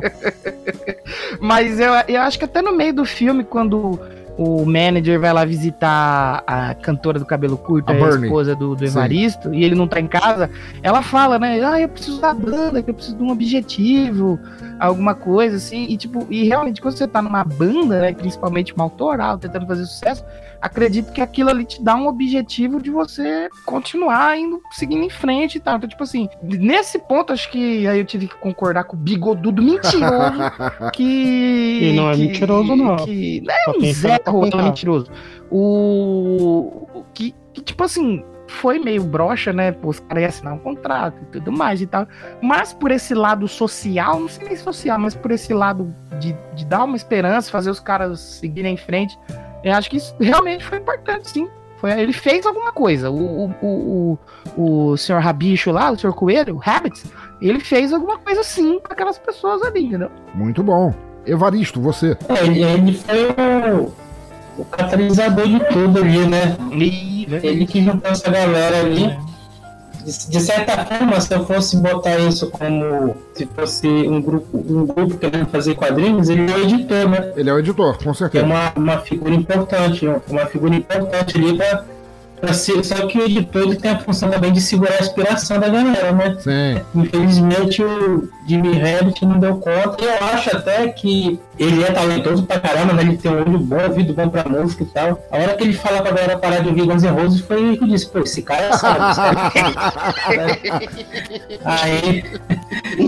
Só que, pô, não, não dá pra ele segurar o ego daquela galera, né, pô? É. Excelente. Era muito ego fez a conta. Eram quantas pessoas Nove. na banda, Pensador? Nove? Nove? É um Slipknot do Soul Music, pô. Difícil contar todo mundo. Sim. É, Excelente. Luciano, você? É, pelo ego, tudo que o pessoal passou, as brigas, o, o pessoal querendo passar um por cima do outro pra se provar que, que era mais importante ali, acabou a banda, mas pô, todo mundo seguiu em frente, foi uma experiência. E tem gente que é... fica meio que amarrado pro passado, sabe? Falando, ah, se isso desse certo, pelo jeito o Jimmy tocou a vida dele e tá de boa. Pô, de mesmo. boa raça. E continua falando E sozinho. continua falando sozinho. Sim, Eu- quem, não, eu quem da- nunca fala sozinho. Eu sou da teoria do. Eu sou da teoria que o Danilo falou aí, que ele foi morto pelo agiota, pô. Eu, eu acho que Falou. na sequência, eu porque o, o agiota foi tirado de xereca no show. Você acha que ele É. deixou passar. ba- Fora que tem que ver também que eles roubaram um caminhão de leite lá no meio Ah, é do filme. verdade. O filme do caminhão de leite deve estar caçando ele até hoje aí. É muito bem lembrado, cara. É, eles evoluíram. Acredito na É, eu, eu suponho, assim, quanto ao lance do, do, do agiota lá, do, do, do mafioso, que como ele se engatou com a Nathalie, dá a entender, e a Nathalie fez um puta sucesso. Aliás, de verdade, ela é a melhor voz feminina da banda, de longe. Pô, né? Sim. É, suponhamos que ele tenha usado os royalties Ele dele pra, pra pagado, pagar né? a máfia, assim. No ar. Mas assim, é, mais do que isso, assim, isso aí nem, nem faz parte de pergunta, isso eu só queria saber de vocês mesmo, assim, porque a figura que foi construída no filme pra ser o babaca foi o vocalista. Ele, desde o primeiro instante, ele é o cara que, enquanto o pessoal foi desenvolvendo o ego aos poucos, ele tá desde o início. ele era. Eu achei que ele era só um bêbado. É, não, ele, ele era trocador de ônibus. O cara era trocador de ônibus e ele fica. Ele vai de 0 a 100 muito rápido. Vocês ficaram com muita vontade de bater nele também. Eu quero dizer Ah, que eu já passei pela aquela experiência de um arrombado de um vocalista que não tem nada pra fazer, porque ele não tem nada pra fazer, ele só tem que decorar a letra, chegar lá com o microfone dele e ligar na caixa. chegar e sentar na bateria, é, esse baterista, irmão. Ô, parou? Obrigado. Porque um vocalista fez na minha bateria, ele furou uma pele da minha Caralho. bateria. E ele não, não pagou. E uma pele de uma bateria cara. Filho Caralho, velho. Ele chegou lá, deixa eu tocar cara. aqui. Tá, tá, tá, tá, tá, tá. Essa é pior. Se você tá pensando em estar na banda, você aí que tá ouvindo esse programa que canta, não mexe no instrumento de ninguém. Fica sentado até começar o ensaio. Ai, mas tem que afinar, quero brincar. Não, não, não mexe. Não mexe. Você vai ser o cuzão da Acerte a banda. voz. Eu fiquei puto, eu fiquei puto com ele na hora que ele chegou batendo nas coisas de todo mundo. Falei, ah, não, mano. Aí fica difícil de defender, irmãozinho. Ele, Valeu. ele tem aquela, a- aquela personalidade estúpida que até quando é, é, uma ou mais da- das cantoras que estão carregando a música, que, que a música não tem voz masculina ele fica lá só sentado com um pandeiro, você. Fica ele bravo, fica. né? Emburrado. Porra, eu devia estar ali, eu sou a é estrela estrela. dessa merda. É, Ele fica falando, né? Vou cantar aqui para minhas fãs. Ah, nossa, mano. Mas eu também acho assim, pensador. O cara que é que ele não era o frontman, as meninas, mas eu acho que assim, o vocalista ele tem que ter uma personalidade forte, Ok. sim, pra ele chamar pra ele, só que ele tem que saber medir. Nos ensaios, por exemplo, não precisa, porque no ensaio. É, não, ele não desliga, né? Ele é assim o tempo todo. Ele não desliga. Exato, exatamente. Exatamente. Eu não posso falar sobre banda e etc e tal, mas assim, em podcast, gente estrelinha com ego inflado assim, eu já tive algumas experiências. Complicado. Acho né? que até nós conhecemos algum. Conhecemos, conhecemos alguns. Não sou eu. Nem eu. eu Esse sei. pessoal que chega pra gravar falando dentro de uma turbina Isso, pois é, cara, terrível, cara, insuportável. com esse... Não, mas claro, não, não é, não é nem você, Evaristo, e nem Luciano, até porque eu estava me referindo É. a seres humanos. Não Ah, tá certo. Olha. Ainda bem. Graças a, graças a Deus. Eu quase me senti ofendido. É, me sinto melhor agora. Sure, we could have been famous and made albums and stuff, but that would have been predictable. This way it's poetry. Então tá, pergunta final, e essa vai ser é, surpresa. Eu queria a, a opinião de vocês sobre isso, porque eu acho uma das coisas mais importantes do, do, do filme. É, é uma coisa que ela não é explícita, mas ela fica subentendida no filme. Que é assim, todos nós aqui gostamos de música, respeitadas as proporções de cada um e suas influências e tal, todos nós gostamos de música. Mas, se vocês prestarem atenção, é, exceto pelo lance deles não deles começarem e acabarem sem terem gravado um disco, a, a história do The Commitments ela mostra uma banda que podia ter tido décadas assim e eles condensam tudo em poucos meses. Da banda se conhecer, ensaiar, tocar, fazer sucesso, começar as brigas e acabar. Como é, o que, que vocês acharam disso assim? Foi, eu, eu acho que é, acima de tudo, de serem promessas, de ser gente pobre, etc e tal, a banda também ela sintetizou a história de muitas bandas grandes que começaram e acabaram e que levaram às vezes décadas para isso, sintetizou isso num filme de duas horas. O que, que vocês acham? Eu, como a gente já comentou, é, pelo menos a impressão que eu tive foi que é, passou muito rápido, mas não no sentido ruim, no sentido que as coisas foi fluindo naturalmente. E, e eu acho que, tipo assim, meio que fica subentendido que passou um tempo ali, tá ligado? Não foi um negócio que aconteceu no espaço de um mês. É, não me incomoda e acho que ficou bem feito até. Na minha opinião, ficou bem feito. É, a forma como que o filme flui, é, dos caras que nem você falou, se conhecer, o primeiro ensaio e acertar tudo. É, eu, eu, realmente acho que ficou muito bem feito. Ficou muito bem feito mesmo isso aí. Eu acho que eu acho que também casa com a ideia da banda ser uma banda de proletariado, né? O proletariado tem que fazer as paradas acontecer de um jeito ou de outro, né? Então, no é, caso, o cara, não tem, o cara não tem, o cara não dispõe de muito tempo para fazer as coisas, não. É, corre direto. É, é. Eu achei essa parte muito condizente com a proposta do, do, do, do filme que o Jimmy Green falando, né? Ele fala diversas vezes isso, aliás, também. Sim, sim. É, e você vê que durante o filme eles, eles vão trabalhando, eles não estão juntos sempre, tem a parte que eles separam, o cara lá na fila pra tirar o dinheiro do salário de desemprego lá no auxílio. O Jimmy encontra com o cara lá, né? É, que aliás é, é outra frase importante do, do. que mostra assim como os sonhos deles foram, foram despertados com a banda é, quando ele pergunta pro Eldin, né, o saxofonista que tá na fila também, ele pergunta como é que você tá, e ele fala, cara, é muito melhor ser um músico pobre do que um mecânico pobre. Exato. É, não, isso, isso, pô, essa, essa frase aí também eu achei. Me, me identifiquei com ela. O pensador. Oi. Será que lá na Irlanda tem aquela veia dos políticos que reclamam? Olha aí, nós estamos sustentando vagabundo dando auxílio. É, é, a, a, exemplo talvez de Brasil e Cuba, que tem o, o, negócio médico, etc. e tal, e seguro desemprego, etc. A, a Irlanda, a Grã-Bretanha, não estou falando do Reino Unido, a Grã-Bretanha como um todo, ela é conhecida por ter um, alguns dos melhores serviços sociais também do mundo. Assim. Isso aconteceu pós Margaret Thatcher, que Margaret Thatcher era uma nazi fascista do caralho, mas é, eles têm realmente, assim, você pode ficar alguns anos é, ganhando o minimum wage, o salário mínimo lá, é, e o Estado tentando arrumar um emprego para você. Eles não, eles não admitem que você fique assim, tipo, seja despejado na rua, como acontece nos Estados Unidos, ou que levem todas as suas posses. Eles realmente têm um serviço social legal. Não diria que o SUS deles se equipararia ao do Brasil, porque o nosso SUS é foda, mas é, eles têm isso, e então, porra, é legal de você ver isso. Sim, a mulher fala. E, aí, dois anos já que você tá vindo aqui, quando é que você vai arrumar um emprego? Ah, não sei, né? A gente vive num, num país miserável. E é legal que a mulher concorda, né? Ela fala, puta que pariu, é verdade. no mundo. é.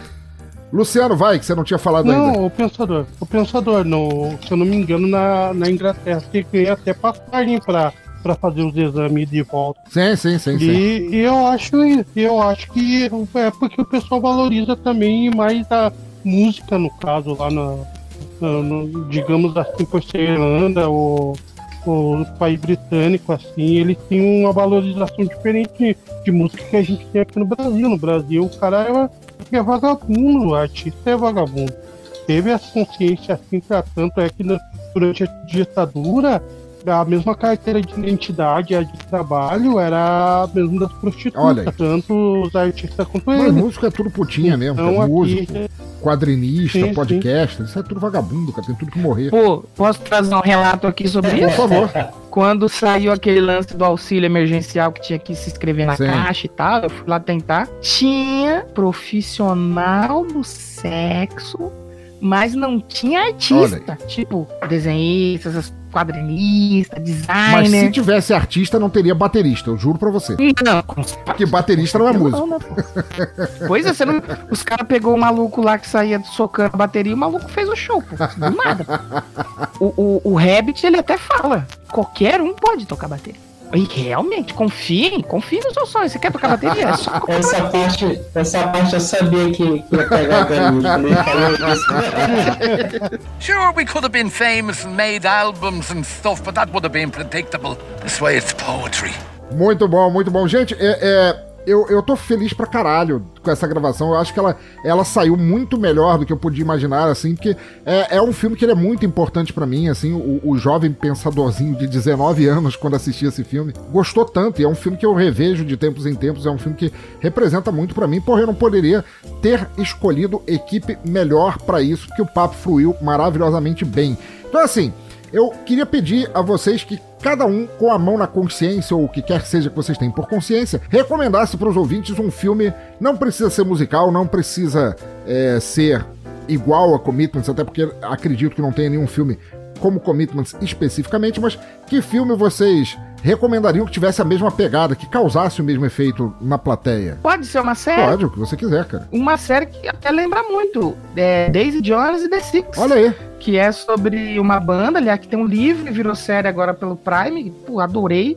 É sobre uma banda, sobre artistas ali dos anos 70 que estão tentando carreira e tal. Você tem a Daisy Jones de um lado, que é uma cantora muito boa, só que tem problemas com drogas e tudo mais.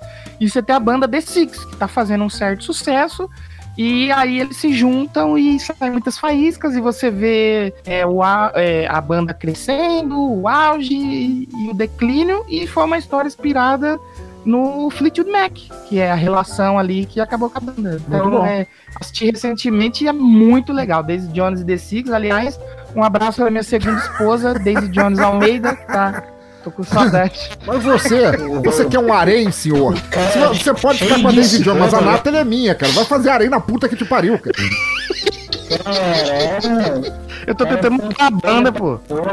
Poligamia é crime, Tem a, a, a Natalie Almeida, tem a Daisy Jones Almeida, tem a Nancy Wilson Almeida também. Tô tentando montar tá a banda aí, pô. Calma aí. Tá né? Muito bom. Eu não conhecia, não sabia dessa ah. Daisy Jones and the Six e assistirei sem falta. Evaristo, tua vez, o que é que você recomenda? Eu vou recomendar aqui Quase Famosos. Olha aí, muito, muito bom. bom. Muito bom. Bom. Tem nos anos 2000, em que um jovem sai a banda, uma das bandas preferidas dele para escrever uma matéria para Rolling Stones. Eu só conheço o meio desse filme pro final porque eu não assisti o início até hoje. Eu comprei uma parada que ele nem viu inteira. É um cachorro cururu que eu não eu assisti, eu assisti as duas vezes que passou na televisão. E eu sempre pegava o meio do meio pro final, não Não, muito bom, é um filmaço, cara. É um filmaço que ninguém, ninguém tira para mim que a banda Stillwater, que é a banda que ele acompanha no filme, não foi é, baseada ou, parodi ou esteja parodiando a banda Clear Clearwater Revival. Creedence Clearwater Revival, desculpa. Creedence. É, nada me tira isso da cabeça. Luciano, você, cara, qual a tua recomendação? Cara, eu, eu tinha um filme, dois filmes coreanos pra indicar, mas eu não achei o nome de pronto assim. E eu me esqueci desse detalhe, mas o Get Up da Netflix fala sobre a música do pessoal pobre começando e até sobre a história do rap. É uma série muito Olha boa. Olha aí, mais uma série então. Pena que não teve continuidade. É, Get Up. É, é sobre pessoas pobres na música, que eu também não conheço essa. É sobre pessoas pobres na música começando? Sim. É isso? Tem o histórico também do, de como começou o hip hop no Nova York e, e todos os perrengues que o pessoal teve que passar para conseguir um certo sucesso, assim. Não mostra só ele, mostra também uma cantora pop que, que a cena dela cantando na igreja é linda, assim, chega chega a me arrepiar. Que eu suponho que, assim como o Danilo Evarista, ela é tua esposa também. Né? Na situação aí, ela é tua esposa também. Quem, Quem dera, dera, tá certo. Sim, sim. Olha, dessas recomendações, o, a única que eu assisti foi Quase Famosos. Eu vou pegar essas duas séries, assistir o seu ouvinte. É, caso conheça nenhuma delas também, por favor, estarão todas linkadas aí tanto no post do site quanto no agregador ao acesso do teu dedão. E eu queria agradecer a você. Oh, pera... Filha da puta, é de noite, cara. Quem é que toca a campainha? Rapidinho ali, que eu vou ali atender e eu já volto. Aff, bem agora que eu tava no meu sono de beleza. Correio! You have mail.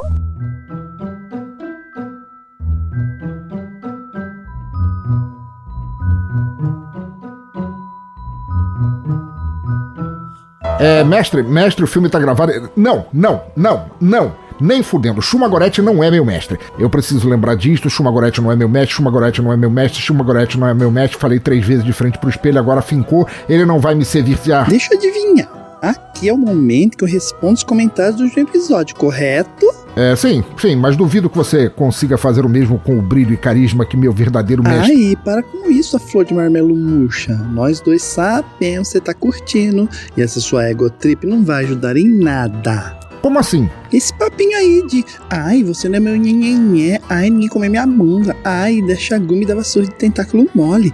Aff, Parece o povinho da banda, só reclama. Eu sou mais proativo, queridão. Não tenho tempo a disso que me disse. Quero mesmo é resultado. Anda com essas mensagens, vai, anda, anda, vamos lá, vamos. Que inferno. Eu não tô preparado para lidar com seres eternos corporativos desse jeito. Que praga! Droga! É, vamos lá, de qualquer maneira, o primeiro recado é de Norberto Silva. Norberto Silva é. visitante constante, se é que você me entende aí, Chuma Gorete, mas é, ele é um grande escritor. Já escreveu várias vezes por Desleituras, grande brother, e ele nos escreveu dizendo: Caceta, este filme era bem capaz de dar aquele nozinho na cabeça. Viagens no tempo sempre parecem Viagens no tempo sempre podem ser confusas, mas tá aí, mais um pra lista. O cast ficou muito bom. Galera pareceu mesmo curtir esse filme, mas confesso que, quando ouvia o Hector 1, eu não conseguia deixar de pensar no carro dos caça-fantasmas e o que foi esse final plot twist. Adorei, parabéns pensador e a todos os participantes. Norberto, é isso. Tá, acho que é isso mesmo. Você parece uma pessoa muito interessante, ao menos mais que a gente é normal. Achei o máximo a referência com as fantasmas. Aliás, sabia que algo parecido está na minha lista para os próximos episódios? Você não perde para esperar. Nossa, meu primeiro comentário respondido aqui incrível, mas de alguma forma me deixou meio decepcionado. Sei lá, me senti como se falasse comigo mesmo. Ah, é muito esquisito isso. Bom, Deixa estar. Volte sempre, Norberto. Algo me diz que você será uma visita constante. Tchau.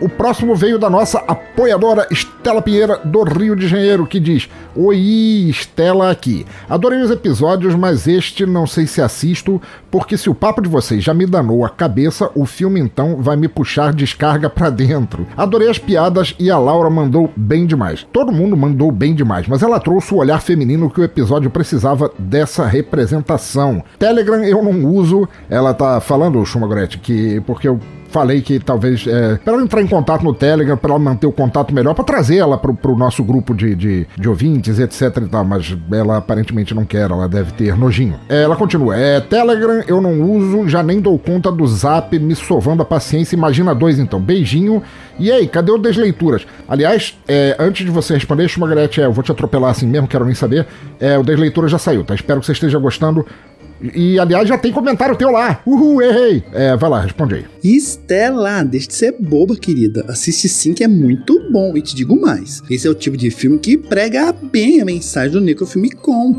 e deixa a Cucumana presa num loop que a libertará dos arreios da zona de conforto cultural, tal como o filme de hoje mostra o despertar dos anseios e sonhos além do previsível, do jeito que o trompetista Joey falou. Assista sim e verá que eu tô certo. Ah, e sim, Laura mandou bem demais espero contar com ela mais vezes. Volta nem que seja pra ver o que eu tenho preparado pro pensador.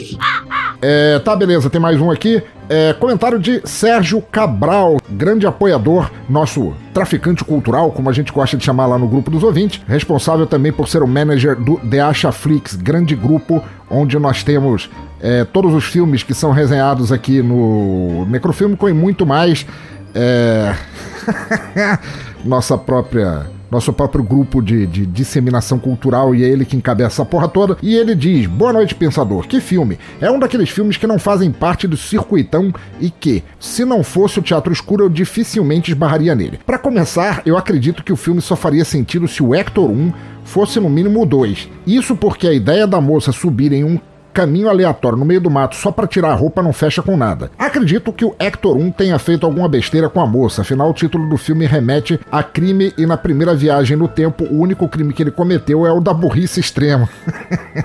Fora a barbeiragem que vocês comentaram. Cada vez fica mais claro que a merda só acontece da forma como acontece porque ele insiste em ficar voltando. Um grande abraço e parabéns pelo ótimo cast. Você é um dos poucos que mantém no ar algo de bom nível, criativo, bem-humorado e inteligente. Ele continua continua aqui. Em outro comentário, aliás, outro detalhe, onde uma mulher em sã consciência vai subir mata dentro por um caminho ermo, acompanhada por um cara que ela nunca viu na vida, com o rosto trocoberto por uma bandagem ensanguentada e se comportando de forma totalmente paranoica. A nudez gratuita eu acredito que seja por uma função bem simples, aumentar a receita. Sérgio, o pensador te agradece muito o apoio para começar. Ele tá ali de mal com a vida, de cara virada por um canto da parede, porque não suporta importa poder sentar novamente sem as hemorroides saltarem. Mas ele te agradece muito, viu? Sobre crimes temporais, é bem por aí como você falou. Uma mistura de Hectores E você se perde fácil se parar a pensar em quem teria começado com a zona toda. Mas igualmente eu penso que tudo começou com o abuso da moça. E o Hector original nunca me enganou, velho safado. Sobre a moça sozinha no meio do mato, sabe como é? Por um lado, não é o Brasil, onde ETs bilus pulam em cima dos outros nos cafundós. Por outro, nada me tira que a moça tá procurando cogumelos pra pirar o cabeção. Afinal, só assim pro melhor experimentar esse filme. A propósito, espero que goste desse também. Viu? Tchauzão e bem-vindo à nova gerência. Próximo comentário de Evaristo Ramos, ou Evaramos Risto, como você é, quiser encarar. E ele esteve não só no Necrofilme como passado, como neste também. E ele nos diz aqui, mais uma vez eu agradeço pela honra de participar deste cast, ainda mais para falar de um filme tão legal quanto esse. Tu mesmo já sabe o quanto eu gostei. Longa vida a Shuma Goretti. Ei, ei, ei, como assim? Como assim? Longa vida a Shuma Goretti, que ele deu umas boas surras, digo, umas boas doses de diversão para tu, pensador. Que isso, cara? Porra. Até tu, Bruto, estou sendo traído por todas as partes. Ah, inferno. É, vamos lá. É, ele continua PS, tô dando spoiler aqui, mas foda-se, preciso dizer que estou muito ansioso pro dia em que vamos gravar sobre Johnny Mnemonic. Nunca vai acontecer, seu traidor de uma figa. Evaristo! Você é o Dodói amigo do pensador que desenha, certo? Olha que honra! Só que não. Em ler um comentário teu. Você esteve top na gravação, tal como nessa também. Você é a prova de que quadrinista, apesar de não trabalhar, só desenhar, né? Também tem direito à opinião. Ah, brincadeirinha! E muito obrigado também por ter me desejado vida longa. Ela é mesmo. E estarei aqui bem depois de todos vocês acenderem a qualquer coisa melhor do que são. Que aliás não vai demorar muito, né? Eu e o Pensador te agradecemos pela visita, participação e comentário. Próximo comentário de Danilo de Almeida, que aliás incrivelmente é, escreveu o comentário como Danilo Princesa Jujuba, que está ali na sala de gravação só esperando para finalizar. E ele diz: Consigo imaginar facilmente assistindo esse filme numa sessão da tarde ou cinema em casa da vida. Claro que com as partes de nudez censuradas ou completamente cortadas do filme. E não que isso seja um demérito, já que só tenho lembranças boas de passar a tarde comendo bolacha e vendo filme. É biscoito, tá? É, voltando. Ao mesmo tempo que o filme bateu na minha cara, dando exatamente as coisas que tu ia imaginando que ia acontecer e me deixando puto porque eu esperava que uma hora ia acontecer uma coisa completamente diferente e não aconteceu. Ainda assim, eu consegui me divertir e de quebra ver uns perritecos. Olha só, dois participantes desse episódio na sequência. Ai, que super! Você é baterista e designer, né? É quase pior que ser quadrinista. Ai, Ai que nada, viu? Adoro o baterista. Tem pencas dele no abismo. E você deu uma ideia ótima, que seria passar crimes temporais numa sessão da tarde. Atingiria mais gente que usando podcast. Mas você sabe como é, né? Mais do que tudo, tal como quadrinista e baterista, o pensador tem que acreditar que o trampo dele de podcast tem qualquer valia. Mesmo sendo a mais pura mentira. Obrigado por ter participado desse episódio também. Vários peitecos para você. E volta sempre, seu princeso Jujuba. Último comentário aqui de Darley Santos, Darley Santos, grande brother lá do grupo de ouvintes, que falou assim: ótimas indicações de filme. Fiquei curioso para assistir a Crimes Temporais. Já Triângulo do Medo eu vi de relance em algum momento, mas não assisti com atenção. Mas tem bastante pessoas glorificando esse filme. Ah, depois de Terror a Bordo, nunca mais assisti da mesma forma qualquer filme com algum nível de suspense que se passe em alto mar. Darley, darling, que bom receber sua visita, audição e comentário. Triângulo do Medo é legal também, vale a pena ver inteiro. Terror a Bordo é outro clássico, sim senhor. Espero que assista tanto Crimes Temporais quanto esse, que ambos são perfeitos. Grande abraço! E acabaram os comentários. Pronto, Fofes, doeu muito passar leitor de comentários comigo? Não se trata disso, é uma questão de princípios. The Shagur me abandonou, eu estou indignado. Calma, calma. Ai, nossa. Uma nova era no teu país, no Centro Filme Com, para o pessoal da banda, para todo mundo. Por que arruinar isso tendo um ataque de pelanca, quando você pode juntar as forças e fazer tudo acontecer de maneira melhor? Abrir os horizontes dos ouvidos e toda essa ladainha. Novamente, que nem o discurso final do Joy. Sei não, é que a, a, a cintaralha, as chibatadas. Ai, para com isso. Vai lá e pede pro seu pessoal escolher a música de encerramento. Eu prometo que terá uma surpresa que vai te deixar essa falta de cabelo que você tem aí em pé. Vai lá, vai. Uau! o que é? É, é? é um dildo em forma de cactus? Ai, não, inferno, não é. Dá pra gente centrar alguma coisa aqui que não tem a ver com o seu cu? Respira, Shumagorete, respira. Pensador, você não teve sempre o sonho de se vestir de cosplay? Falar de filme que tem a ver com cosplay? Então, participe, se anima, que eu vou realizar o seu sonho. Sé- sério mesmo? Di- Digo sério? Sério mesmo, mesmo, mesmo? Beleza, maravilha, eu tô indo. Gente, muito obrigado. Desculpa aí, eu tive que me ausentar um instante. É, não prestem atenção pelo fato de eu estar andando com as pernas meio abertas ou arqueadas. Nada aconteceu com o meu cu enquanto isso.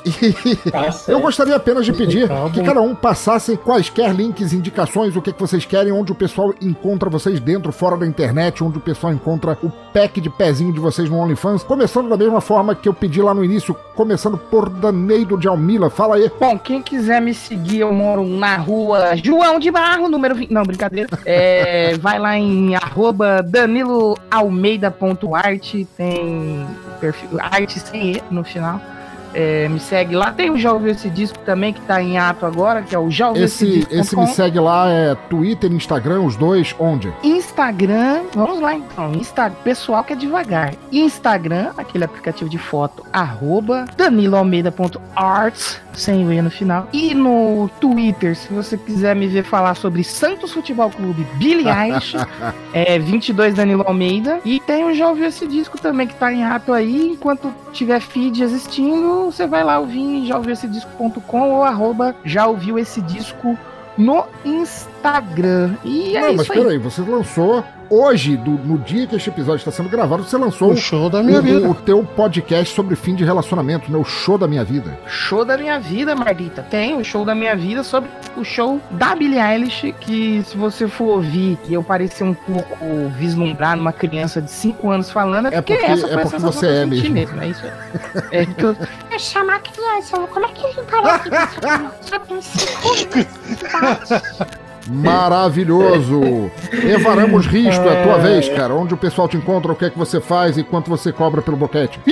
Fora, fora da internet, fora da internet, você me encontra de saindo em qualquer esquina do Encostado num poste. rodando, rodando o Bogabucine. Na internet tem o Twitter, pode me encontrar arroba Evaristo Ramos Arte, Instagram underline Evaristo Ramos. Mas, assim que sair esse episódio, eu acredito e espero, eu já publiquei o segundo capítulo do meu quadrinho Atura Camuirá. no OnlyFans, seu? Aquele lá Não, que meu, não. O OnlyFans é outra coisa, gente. Peraí.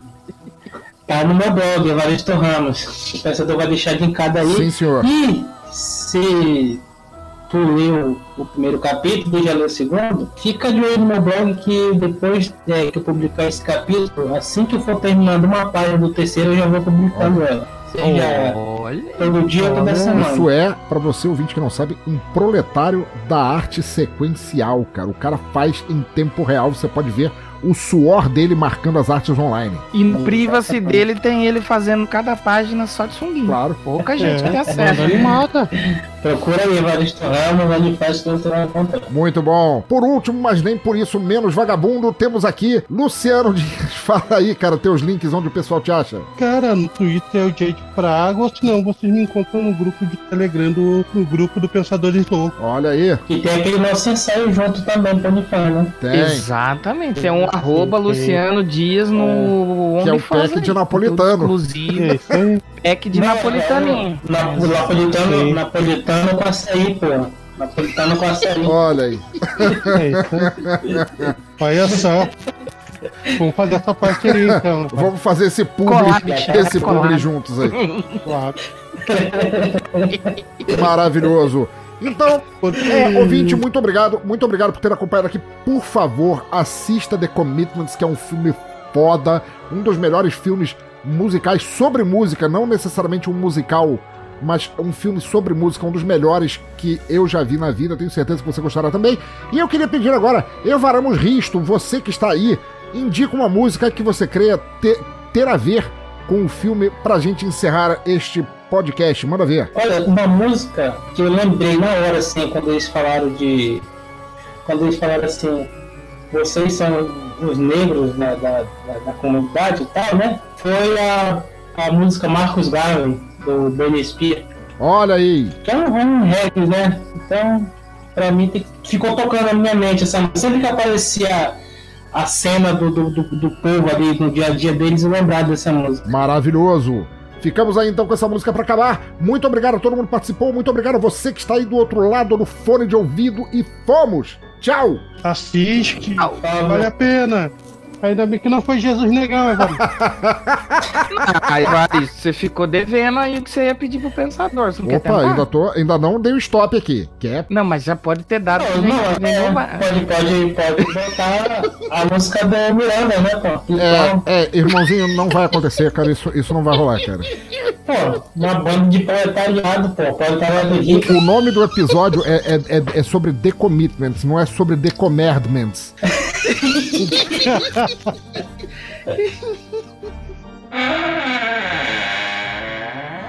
É.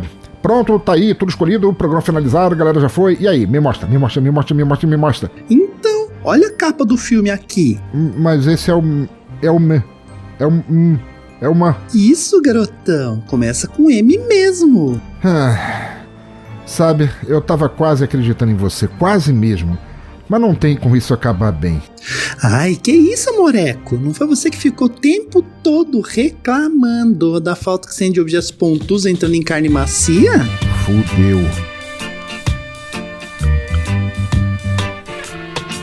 Chuma Gorete é uma criação de Alexandre Nerdmaster e Norberto Silva, interpretado por Norberto Silva.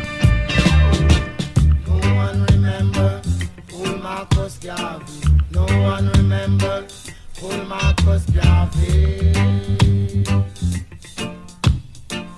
No one remember who Marcus Garvey. No one